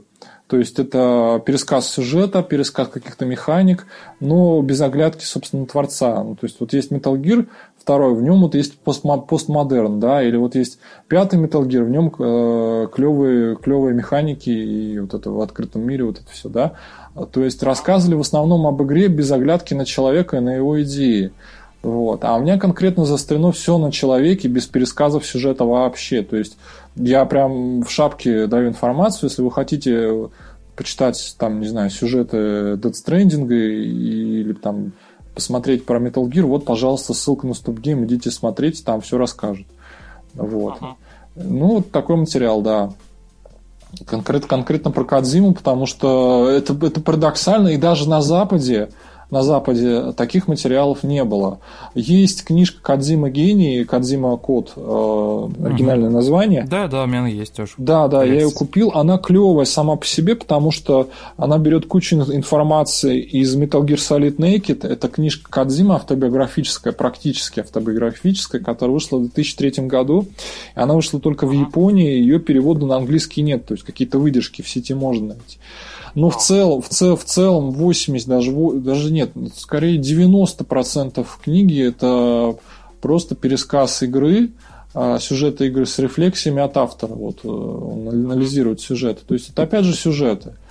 Кадзим там есть, но он занимает не такую прям супер важную роль в книге, как хотелось бы. Вот. И после этого, после того, как я прочел, я понял, что нужно написать, потому что Кадзима, естественно, всех достал уже, но вот конкретно вот такие обычные истории, например, вот сейчас, что из текста, вот что, что взять. Например, первый Metal Gear, а, он проектировал все уровни из кубиков Лего. Как это было? Он просто брал Лего, uh-huh. раскладывал, и как стены, вот как стены на локациях выглядят, там, где ящики ну, стоят. Типа такой, он, да, да, да, да, да, да. Он блоками все это укладывал, а потом гонял камеру по этим туннельчикам, посмотрел, как это будет все выглядеть с видом от первого лица. А, то есть типа своими руками, максимально, как это называется, тактильно. Круто. Он, он думал, как режиссировать на этой локации, на этих кубиках. Вот. И забавная ситуация. Сын Кадзима еще довольно маленький, ему, по-моему, был 3, может, нет, может быть, 4-5 лет. Его мама привела на работу, ну, к Кадзиме, и э, когда он вернулся домой, ну, они вернулись домой, этот самый сын сказал маме, что типа папа ничего не делает, не работает, он весь день играет в конструктор. Прекрасно. Да, вот такие истории, вот, и вот из, из таких историй, собственно, личных соткана его текст. Или вот э, история про Роуз, это девушка во втором Metal Gear, это девушка Райдена. Э, ее, например, образ он создавал на основе отношений со своей женой, и на основе бывших своих. Вот. И еще туда в ее характер добавили другие участники команды э, канамевские, которые вот э, специально сделали женщину, которая, скажем так, ну, не бесила бы игрока, но дергала за те струны, которые может дергать э, женщина, ну, за те струны в отношениях, скажем а, так. я да? понял, понял. Из жизни, по сути. Из жизни в игру и обратно. Скажем, ты, ты не забыл, что какой сегодня день, а какой сегодня день? Ну, мы там пять лет, скажем, познакомились вместе, а мужик это забыл, и девушка начинает третировать его за это, да. И вот такие струны как раз в игре и было, было в общем, куча-куча неизвестных фактов, которых... Детали, которые делают картинку настоящей. Да, да, которые делают картинку, и как это все делается, и вот с, такой позиции я как раз и рассказывал. Например, тут даже про, про Death Stranding. Uh, меня очень удивило то, что Кадзима вдохновлялся таксистом, ну, фильмом «Таксист» с э, Де Ниро. И он его любил еще с детства, потому что он главный герой это одиночка, который против всего, скажем так, мира и своей жизни выступает. И вот этот лейтмотив, он частично вдохновил Кадзиму на Dead Stranding. Или то, что, например, на Dead Stranding другой момент вдохновил, это когда он ходил с сыном в зоопарк и увидел китов, фотографии китов, которые выпрыгивали на берег. Там и постепенно умирали, и они как бы находились одновременно, и то есть их же все, да, они скоро умрут, то есть они находились как бы между жизнью и смертью. И вот его тоже вдохновил этот Death Stranding. То есть куча вот таких моментов, которые выцепил из старых интервью. То есть я реально заморочился, я прочитал 150 или 160 различных интервью с Кадзимой. Он болтун еще тот. Он болтун еще тот, он очень любит болтать по себе, о себе рассказывать, правда, он часто повторяется, но я это выцепил и все это собрал в один текст.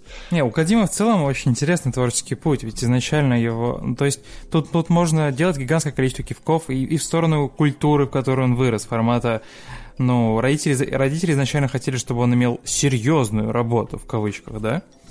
И там, и там была целая, на самом деле, трагедия, когда он пошел против них и начал вот заниматься тем, вот, что ему нравится. И, но это, это, на это очень интересно посмотреть, потому что, ну, гораздо проще, гораздо интереснее, как мне кажется, узнать личность человека и уже от него строить как-то там себя, например, предположим, да, формат. А вот он, Кадзима, сделал так же, чем, например, да, читать пересказ Metal Gear Solid. Так, тогда жду в гости, короче, когда выйдет материал, чтобы еще раз вернуться, чтобы я уже прочитал, чтобы еще раз, короче, это освежить в памяти. Спасибо большое, что заглянул в гости. Окей, спасибо тебе.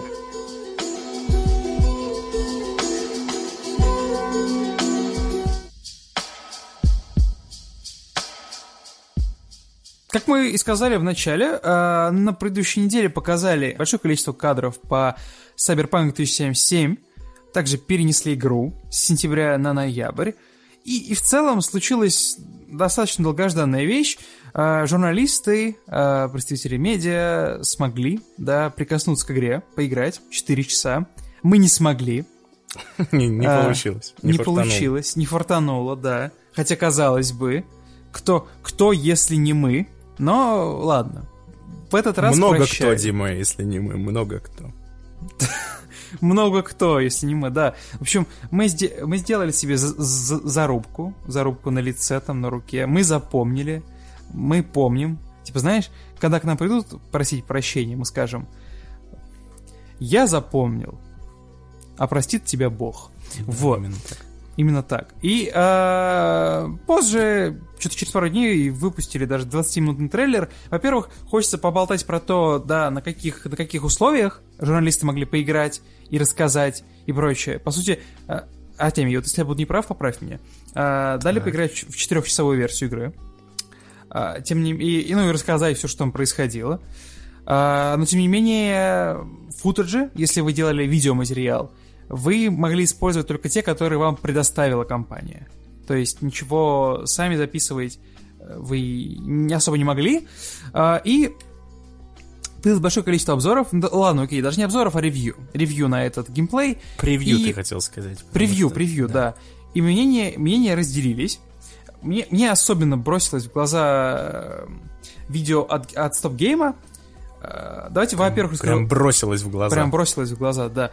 Я обожаю Stop Game, постоянно смотрю его. Вот, я всех смотрю, на самом-то деле, потому что, ну, а как, как, как иначе жить в индустрии? Наблюдаю, да, сквозь, сквозь пелену тумана, чтобы меня не было видно. А, и вообще, давайте сразу расскажу, да, про свои ожидания. Я... Мне нравятся игры, игры от CD Projekt Red. Да, я играл во все. Прошел не все. Я первого Ведьмака не прошел, увы. Когда я в него играл, был слишком молод, слишком глуп, не готов был, короче.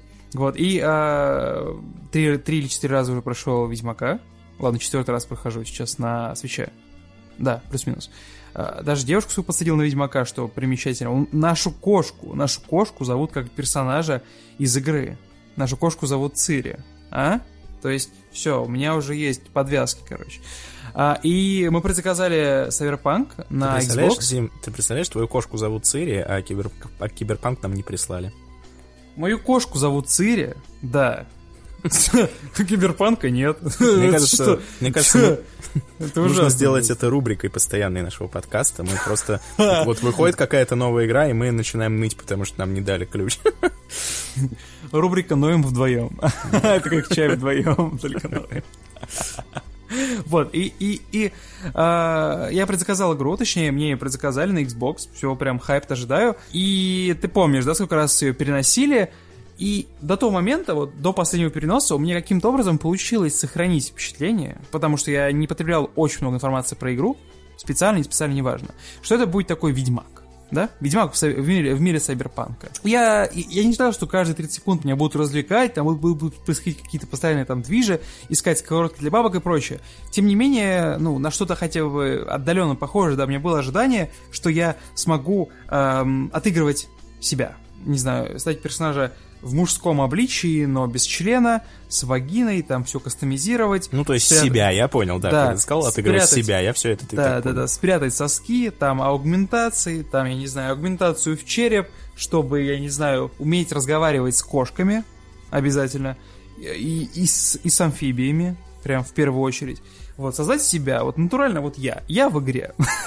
вот, и, э, и отыгрывать себя, да, там, вести себя хорошо, плохо, перепроходить уровни и прочее. Все складывалось в картинку, что так оно и будет, что там есть уровень, ты можешь пройти его восемью разными способами, в зависимости от того, как ты прокачиваешь себя, как ты ведешь себя, как ты общаешься и прочее.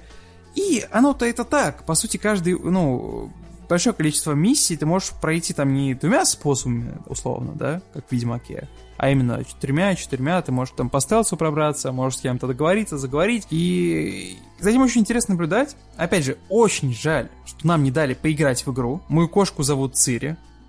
Вам, вам, вам, вам что, непонятно, что нам надо дать поиграть в первую очередь? Чтобы мы красивый заголовок написали. Типа, у нас есть кошка по имени Цири. Мы поиграли в игру, а CD Projekt Red. Все, все, все на своих местах. И но очень ведь, интересно... Но ведь твою кошку не зовут э, Майк Понсмит если бы, если бы я, так. Пе- я переименую, она еще не успела привыкнуть до конца, поэтому договоримся. Майк Понсмит и Киану Ривз. Я думаю, если ты так назовешь кошек, то Но будет, будут шансы. Я думаю, завести собаку, и нужно будет назвать ее Киану, короче. Если у меня появится собака Киану, прикинь, какой-нибудь маленький там красивый путь. Нет, ладно, ладно. Ну, либо пудель, либо лабрадор, добрый лабрадор Киана. Если ты назовешь собаку Киану, то когда гангстеры тебя убьют, то он отправится мстить за тебя. Да-да-да, получится такой не Джона Уик, а просто Киану. Киану, Киану Борисов. Один. И он будет, он отлично как раз войдет в лор, потому что он будет таким, знаешь, он, он будет мафией, это, он, он будет частью этой белорусской мафии, или какой там мафии был. Э, какое там оригинальное имя было у Джона Уика, как, как, когда он, типа, там жил в деревне какой-то белорусской, и стал, я типа... Я думаю, это будет отличная пара Киану Борисов и Дима Дракман. Отсылочка к предыдущему подкасту. Да, да, да, да. А, в большом количестве этих вот первых взглядов я вижу мысль про то, что Cyberpunk это не Ведьмак, а это такой, такое развлечение вроде Deus Ex, который э, Human Revolution, да, который не Mankind Divided, который последний, а который предпоследний. Который так такой... Deus Ex, кстати, у тебя засрут. Deus Ex, это же ведь... Deus. Это ведь не английский язык. Deus Ex, да, это латынь. Это латынь. Прочим. Извините, извините, в моем... Переводится как э, «бог из». Бог из. Да, вот так вот. Папа, вот окуролесился. Извините, я, я забыл. Вот, вот когда я в школе проходил, я не, не, не ходил на уроки латыни, пропускал, играл не, ну, типа в, это, в сталкера. Типа это Deus Ex Machina, ну, то есть бог из машины, известное выражение, но э, если убрать оттуда махину, то остается божество из, что немножко ничего не значит, но зато но красиво. Круто. Звучит да. круто, да. А, и по сути, да, это реально вот эта самая игра, Uh, не какой-то, не идет речь о каком-то там большом, да, гигантском размера, как Ведьмак в открытом мире. По сути, такие же большие, именно, именно что большие локации, населенные, точечно, интересными историями, не рандомными, созданными руками, ювелирами, специально для вас. Вы их заметите, вы на них случайно не наткнетесь, чтобы вы именно вот получили тот the essence of gaming, да, то э, развлечение. Именно вот сконцентрированное, с большим количеством э, production value, именно специально, чтобы вы именно заметили, именно поиграли, именно кайфанули. Опять же, речь идет не о том, что э, у, каждом, у, у каждой такой мини-квеста да, будет там гигантское количество исходов и прочее. Тем не менее, все те, кто играли, говорят, что истории, э, сайт-квесты э, заслуживают внимания, они не... У, у них есть у всех твисты какие-то, они в целом интересные, они дополняют мир, дополняют картинку, и это все работает на, на ура. То есть это такой Deus Ex на стероидах. Deus Ex на стероидах, да. Многие отмечали, что очень странно чувствуется стрельба, и ближний бой, и... И вождение, многие... да и, и в принципе все. Нет, ну, ну вождение, кстати, визуально выглядит ничего, в целом-то. Это не Saints Row 2. Я понимаю, что да, да, да, да. На таких сравнениях не нужно говорить, что в вашей игре вождение выглядит хорошо. Сравнивая Saints Row 2, Saints Row 2 это вообще просто это игра из другой параллельной вселенной, кстати, в Xbox Live. В Xbox Gold его раздают, а? а? Если вы хотите шанс. ощутить, ощутить да. ужасную езду, то Да, вспомнить, вперед. вспомнить, если вы хотите вспомнить то место, откуда мы все начинали, наш водительский опыт, то вот он, специально для вас. Многие выразили, знаешь, такое сомнение в том, что игра выйдет осенью, потому что игра хоть и выглядит э, более polished, ха, с большой буквы, да, чем те кадры, которые показывали раньше на конференциях или там, геймплей и прочее. Тем не менее, остается впечатление, что игра играется и работает, но, тем не менее, есть, есть впечатление, что стрельба, например, да, эти уроны и вот эти вот разные билды, и большое количество, которое можно делать и комбинировать. В общем, создается впечатление, что разработчики до конца не знают, как это должно работать. И все еще, все еще экспериментируют с этим. А вот у меня такой вопрос. А, а вообще вот, э, как можно Cyberpunk назвать? Это, это, это вот что? Это какой, какой жанр? Я не люблю играть в, эм, в человека-ярлычника, да? Но это что? Это, э, это все еще РПГ? Или не РПГ? Ведь мы же не будем отыгрывать себя. Будем отыгрывать другого персонажа, жесткого, крутого, бэдэса. Слушай, Дима, ну, а в Ведьмаке ты что, отыгрывал себя? Ну, не смеши меня, ты отыгрывал Геральта. А, тут, тут мы приходим, кстати, на этом месте люди могут сказать, что и Ведьмак это не РПГ. Ты знаешь, есть такие блюстители расовой Резалка. чистоты, да, жанровой и расовой чистоты в, в игровой индустрии. Они утверждают, что Ведьмак это не РПГ, потому что ты там не можешь особо отыгрывать опять же, да, себя. И тут, э, знаешь, я просто вступал в эти споры на протяжении своей жизни довольно долго, пока э, не понял, насколько это все бессмысленно. Да, признаюсь, это было в тот момент, когда я назвал Assassin's Creed Odyssey РПГ. За что мне прилетает до сих пор. Ну, и мне объясняют, что это не РПГ, потому что там же нельзя отыгрывать там ты, там нет какой-то супер прокачки. Я им говорю, ну там mm-hmm. же есть прокачка. Они такие, ну она не настолько влияет на геймплей. Короче, есть люди, которые такие, знаешь, ортодоксы, которые считают, тут у этого есть несколько уровней, да, кто-то считает, что Ведьмак РПГ. У них ответа на вопрос, почему тогда Assassin's Creed Odyssey не РПГ особо нет, потому что, ну, come on. Ну, разве что аргумент, что, ну, в Ведьмаке лучше квесты и лучше все, и поэтому это РПГ, а Assassin's Creed, Assassin's Creed Odyssey не может считаться РПГ. Но это ладно. Но есть блюстители реально расовой чистоты, которые утверждают э, что-то в духе, что э, РПГ может называться что-то, вот, знаешь, напоминающее ДНД. Напоминающее Dungeons and Dragons, где ты э, ходишь, и у тебя есть там характеристики, не знаю, 500 разных характеристик, и каждая из них может радикально поменять прохождение, то есть ты хочешь, будешь отыгрывать какого-нибудь э, торговца мирного, хочешь, будешь отыгрывать яростного варвара, который всех крошит в капусту. А если игра не позволяет вот такой вариативности в прохождении, то это уже, это уже RPG считаться не может. Я не знаю, где они нашли вот эти, э, знаешь, как, как бы это, да, как бы это назвать? Прекрасно. Не знаю, где они нашли образцы вот эти. Возможно, это какая-нибудь там, не знаю, Disco Elysium или я не знаю, что Baldur's Gate.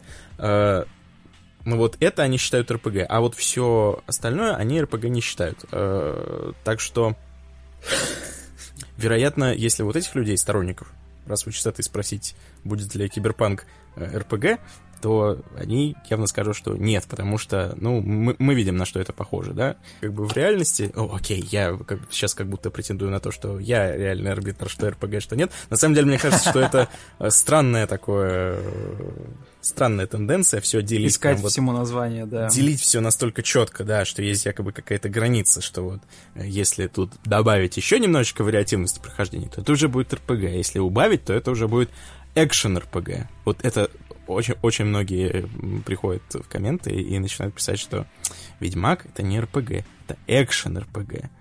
Это очень, очень важное разделение. В общем, э, это все, наверное, так и есть, но э, мне кажется, меня... А где грань экшена вот? А? Да, вот, вот мне кажется, что это ну настолько все условно. Ну, то есть, ну, come on, давайте игры оценивать э, и ну, говорить о них... Да-да-да, ставить оценки. И говорить о них, исходя из того, как бы, что они из себя представляют, а не на основании того, насколько они соответствуют каким-то вот таким э, критериям, которые непонятно, в общем-то, откуда взялись.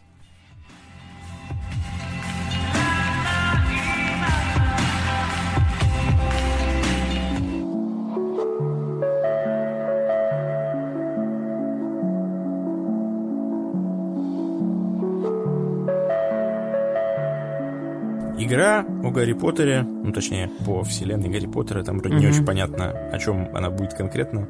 Главное, вот. что не о тварях в фантастических местах, где они обитают. О, да, о, да. Вообще там этот э, третий фильм там же отложили, и, по-моему, да. вообще про него не вспоминают. Да, никто, да, да, кажется, да, да. Никто не хочет это делать. Давайте сделаем вид, что все уже закончилось. Режиссеры такие сидят, а вдруг, а вдруг они забудут. Открытая концовка. Да, и спустя, спустя два года этот э, директор Warner Brothers такой звонит. Так, где фильм? Где текст? Мы думали, он забыл. Что мы будем будем делать теперь? Вы что, охренели, что ли? Уволен! Да. Да, лирическое отступление. Ну вот, в общем, не может не радовать э, то, что выходит большая, красивая игра о Гарри Поттере от Avalanche. Потому что, ну, come on, понятно, что эта вселенная заслуживала чего-то такого. Ну, у многих, э, когда они слышат фразу «большая, крупнобюджетная игра о Гарри Поттере. От Avalanche. От, Aval... от Avalanche, да, в открытом Avalanche. мире. В открытом мире. Все такие Dishonored.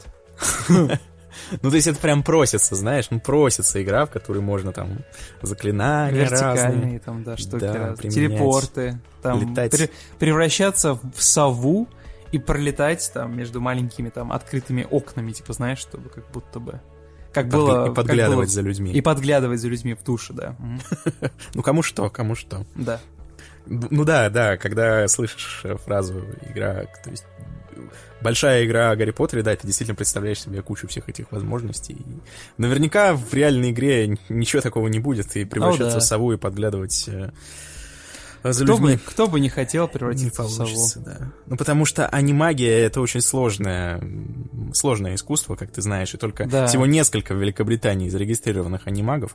И э, Вы поэтому... маглы, вам не понять. Да, превращаться в сову вряд ли получится. Кстати говоря, э, мне тут э, наш общий товарищ Данил Кортес, привет ему, Шарф очень... прислал из Хогвартса или что? Ну, практически. Он мне прям очень сильно продвигал идею о том, что вышел мод ты, наверное, К Майнкрафту. Слышал. Да, Мод да, к Майнкрафту, да, Мгм. по Гарри Поттеру. Не он И один, прям- кстати, да. И он мне прям очень активно продвигал идею, что это ультимативная игра по Гарри Поттеру, и вообще больше ничего не нужно, потому что там можно э, буквально там заниматься чем угодно. То есть это как бы игра мечты, то есть... э, Да, вот ее это- делали 5 или 6 лет.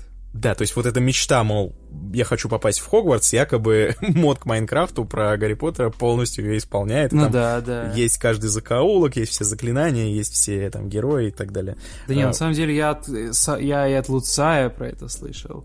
Мне И трудно в это поверить. еще. Мне Да. трудно в это поверить. Я еще сам так и не проверил, но если так, то, то здорово. Но все равно хочется чего-то. Хочется чего-то красивого, высокобюджетного по этой вселенной. А, Не, твари. И места, где они обитают. не твори, да. Да, блин, я как, я как представил, знаешь, э, игру по фильму такой, знаешь, в худших традициях игр по фильмам. Да-да-да, по фильму. с херовыми этими моделями. Да-да-да-да. Как, знаешь, типа, есть игры... Ты знал, да, что есть игры по Fast and Furious, типа, с Вином Дизелем? Серьезно? Да. Для, для- И для это настолько платформы? плохо выглядит. Это просто ужасно. Там, там вот эта вот графика с, э, не знаю, PlayStation 2. И э, все вот эти вот странные модельки херово анимированные. Ну, то есть, ну да, там Артемий... Там, как бы не хотелось жить, цепляться не за что, абсолютно. Да, осуждаю. Но, говоря об играх по фильмам, нельзя как раз не вспомнить э, в контексте нашей темы потрясающие игры по первым, по крайней мере, э, фильмам о Гарри Поттере, в которые, мне кажется, да. и- играли вообще все. А уж кто по какой-то причине не играл, тот видел мемы. О, да, это, э- это сова из шести полигонов, Сова. которая... А, Я видела всякое дерьмо. она, она навсегда в нашем сердце. А я, кстати, играл именно на ПК, вот все, именно э, с этим ужасным переводом. Я не знаю, видимо, это был пиратский диск, но там прям перевод был просто, просто муа. Мы играли, и, в общем, где-то, наверное, 50% удовольствия было от самой игры, а остальное от э, всяких кеков насчет перевода. Эм, это просто у нас во, во внутренние мемы превратилось со всеми, с кем я в это играл, потому что там, э, ну, просто невероятно. То есть это... Знаешь, мне кажется, если прогнать через Google переводчик просто весь текст, то выйдет менее смешно, чем то, что они наворотили в итоге. Хотя наверняка они именно это и сделали. Но получилось прям, прям невероятно. Ты взаимодействовал с этим переводом или, или нет? Нет, нет, мне, мне повезло. Мне, мне он был достаточно адекватный. Я помню, что я в Уз- в Уз- в Узника Аскабана очень долго играл. И там еще была какая-то игра с супер крутой графикой. Тоже по Гарри Поттеру, от которой прям с ума сходил. Там прям, кстати, выглядело как вот те кадры, которые показали из, из ну, Мгм. игры. Вот, я, я, не знаю, я не знаю, как ты, Дима, но для меня вот эти старые именно игры о Гарри Поттере, это просто такая э, ностальгия невероятная. Этот э, низкополигональный Хагрид, который стоит и выдает какие-то странные задания. Э, э- э- этот перевод, я, я снова вернусь к этому переводу, потому что это реально... И это истинный трудовик. Такой заросший дед, который стоит такой, как э, непись квестовый, просто на месте такой весь сонный. Ты к нему подходишь, говоришь, типа, что мне сделать? Он такой, сделай мне табуретку. Ты такой, окей, sounds legit. В этом переводе, кстати, про который я говорил, там, э, например, просто как один из примеров, э, э, то есть это полностью промпт-перевод, и при этом еще с опечатками. То есть там слово «урок» было заменено словом «урод» по какой-то причине. То есть вместо «к» там было «д». Поэтому Гарри, и Гермиона шли на «урод зельеваренье». Мы, мы с этого угорали просто невероятно. Ну, понимаешь, в детстве это смешнее гораздо, чем, чем в реальности. Ну не скажи. А эти, господи, а коллекционные карточки с волшебниками. Ох, какое воспоминание, как ты, как я лазал по всему Хогвартсу, искал эти тайнички, в которых лежали эти карточки, прям, ой, прям, прям сердечко мое тает, когда я это вспоминаю. О, да. А эти бобы, бобы Берти Ботс, которые лежат там почему-то вообще везде, и которые э, нужно, нужно собирать в гигантских количествах зачем-то. А потом, да, господи, да, воспоминания нахлынули, а потом их нужно продавать э, Фреду и Джорджу за какие-то ништяки. Это, это очень, это очень Целая, странно. целая экономика, как в EVE Online, короче. Очень странный мир, да. Но в какой-то момент все это великолепие начало портиться. Я это заметил, пожалуй, на четвертой игре, которая, если кто играл, она выглядит очень стрёмно. Э, Это какой-то недокооператив, что ли. Там сменилась перспектива. Ты играл в четвертую? Mm-hmm. Я вот не припомню. Ну вот в нее, мне кажется, никто не играл, и, и слава богу, все закончили на третьей. Ну там, короче, все поменяли, всю геймплейную формулу, там теперь бегали они все втроем, причем не в, э, не в перспективе, то есть от третьего лица, а как-то как по-другому, то есть ты сбоку на все это смотришь, и вместо исследования Хогвартса, там какие-то отдельные маленькие локации неприятные. Ну, короче, а, да. все там как-то сделано, сделано не очень приятно, без души, скажем так.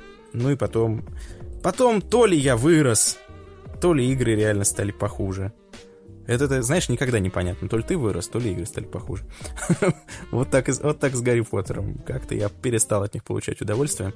А в последние даже, даже и не играл. Поэтому для меня игры о Гарри Поттере у меня, когда я слышу это сочетание, первым делом вспоминаются именно «Философский камень», «Тайная комната», Узник из Кабана. О, господи, я вспомнил, какой потрясающий был босс-файт в первой с э, Волан-де-Мортом, в котором надо было э, ну зеркалами его херачить. Ой-ой. Это очень забавно. О, спойлеры, да, спойлеры. В конце, в конце первой игры будет бой с Волан-де-Мортом. Да, а у Волан-де-Морта в целом в конце вселенной не появляется нос. Помните тот, помните тот в детстве трюк с носом, когда тебе дядя такой за, нос такой, оп, и такой типа прячет его, говорит, а вот, вот носик у меня в кулачке. Так вот, Волан-де-Морт был тем самым первым ребенком и единственным, который в результате такого трюка лишился носа, короче.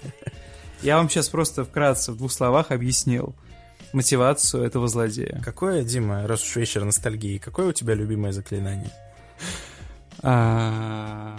Мое, знаешь, какое любимое заклинание? Мое из, из самой первой игры, которая нигде больше, по-моему, ни в каких медиа по Гарри Поттеру больше не используется. Вообще нигде. Ни Джон Роллинг его не упоминает. Ни в фильмах, нигде. Оно только в игре есть. Это Флипендо. Что это делает? Это похоже, как будто бы Марио такое Флипендо.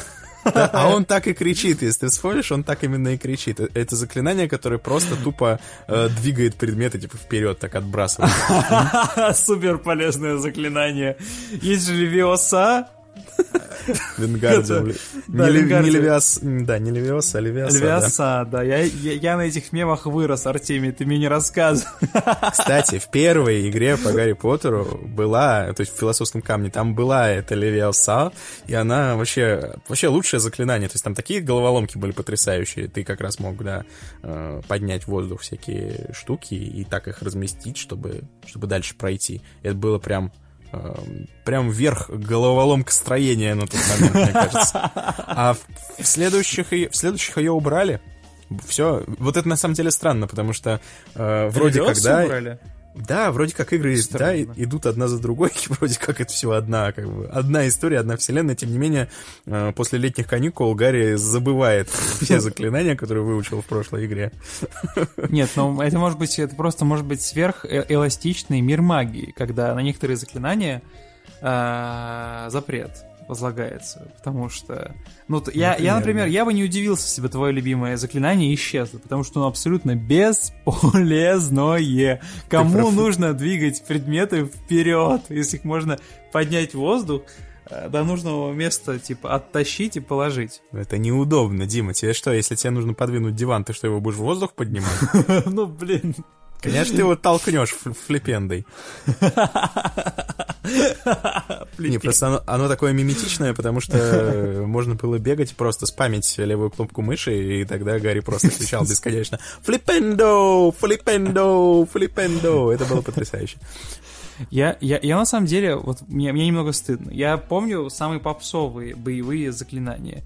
Типа патрону, когда, когда ты, кажется, ты делаешь патроном, и человек э, застывает. Как ты понял, меня не взяли в школу магии. Ко мне не прилетело... Не пришло письмо, Ко мне не прилетела сова, потому что им посмотрели, они говорят, нет, ну такого толстого ребенка не может быть сова, давайте пришлем ему хомяка. А хомяк не дошел. Вот и все. Вот так вот дети, вот так вот дети остаются, остаются без, без курсов магии, без школы. Вот, Артемий. Вот Я так понимаю, во второй части, во второй игре ты не участвовал в дуэльном клубе, да, и, и, и, и не, не дрался с Малфоем? Нет, я дрался в Тамбове только. Тогда бы ты знал, что нужно использовать заклинание Rictus Sempra.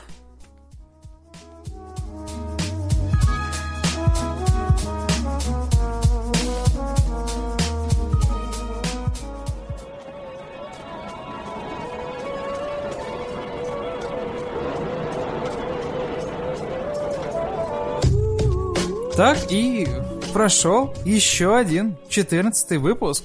Мне кажется, мы взяли с тобой позитивный тренд на вот, на, как, как это называется, на наращивание мышечной массы. Подкасты растут. Как становится... Эбби. Как Эбби, да-да-да, типа, ну, у, у нас все органическое. Гости самые разные, темы самые разные, больше ностальгии, больше баек. Мы прям взяли, знаешь, с тобой, мы как Титаник с тобой, Артемий. Мы взяли с тобой э, вектор, правильный. Правильное направление. Да, Ты уверен? Да, да, да. Который станет нашим айсбергом. Я не знаю, айсбергом станет, наверное, Двач, который откроет наш подкаст и такой, все, вот они, два самых продажных, блин, журналиста, все. Или когда выйдет видео Леши про Last of Us 2, он как айсберг нас расколет, и у нас начнется трейболизм внутри подкаста. Знаешь, будем звать разных гостей, и типа с разными гостями, ну, наймем монтажера, который будет все это сводить, и типа в разных фрагментах с разными людьми будем типа хейтить друг, друг друга или хейтить типа людей. Или, знаешь, типа сделаем такой подставной пранк, короче. Посадим фаната The Last of Us 2 и не фаната, и типа типа, говорите, типа, толк. Слушай, я, я придумал сейчас концепцию для Э, уникального выпуска подкаста. Прикинь, если мы поссоримся с тобой, то есть совсем насмерть поругаемся, например, за Last of Us или за что-нибудь такого, mm-hmm. просто вообще видеть друг друга больше не можем. И, и будет выходить подкаст, в котором э, отдельно я с кем-то общаюсь, и он меня уговаривает, типа, ну ты чё, ну помирись с Димой, ну в конце концов, и отдельно ты, и тебя там тоже луцай, типа, ну чувак, ну надо подкаст писать, ну ты что такой, я видеть его не могу. Вот, и потом это сводить вместе так кусочками. И типа, это на самом деле получится очень интересный нарратив, который типа в первом сезоне напряжение, напряжение, на втором оттепель начинается, в третьем там, не знаю, появляется какая-нибудь линия, какая-нибудь New School подкаста появляется, и мы должны с тобой объединиться, да, чтобы победить новую угрозу. Все, мне кажется, начало положено, осталось только это все в красивую оболочку прописать и пойти, я не знаю, пичить какой-нибудь Гаю Ричу. Мы с ним, мы с ним на одной волне. Народ, спасибо большое, что заглянули, что потратили время. Да, надеюсь, вы не забыли, что нас можно слушать абсолютно везде и что ставить оценочки за любые, на самом деле. Будь это iTunes, будь это Яндекс Музыка, где можно поставить лайк, дизлайк, будь это ВКонтакте, как ты резонируешь с нашим контентом, это супер приятно, во-первых. А во-вторых, это помогает нам эм, чуть чаще появляться в чужих лентах, высвечиваться как-то и делать так, чтобы люди находили наш контент, потому что рекламных бюджетов у нас нет, растем на органике внутри, вот, поэтому если подсобите, будет супер круто, поэтому не забывайте слушать нас ВКонтакте, Яндекс Музыки, iTunes, SoundCloud, YouTube, Кастбоксе, Google подкастах, Spotify, который недоступен в России, но вдруг вы сообразили, как это сделать, и теперь слушайте нас там. В общем, везде, где только вам удобно. Или берете RSS Feed, вставляете его в ваш подкаст, жиратель, подкастоприемник и получаете наши подкасты каждый четверг без исключения. Мы пошли работать дальше. Э, разгар рабочей недели. Нужно творить контент, скидывать фотографии моей кошки Цири. В общем, вы все знаете. Не мне вам рассказывать, чем занимаемся. Меня зовут Дим Борисов. Меня зовут Артемий Леонов. Мы пошли работать. Желаю вам не ржаветь. А пока что всем пока-пока. Пока. -пока. пока.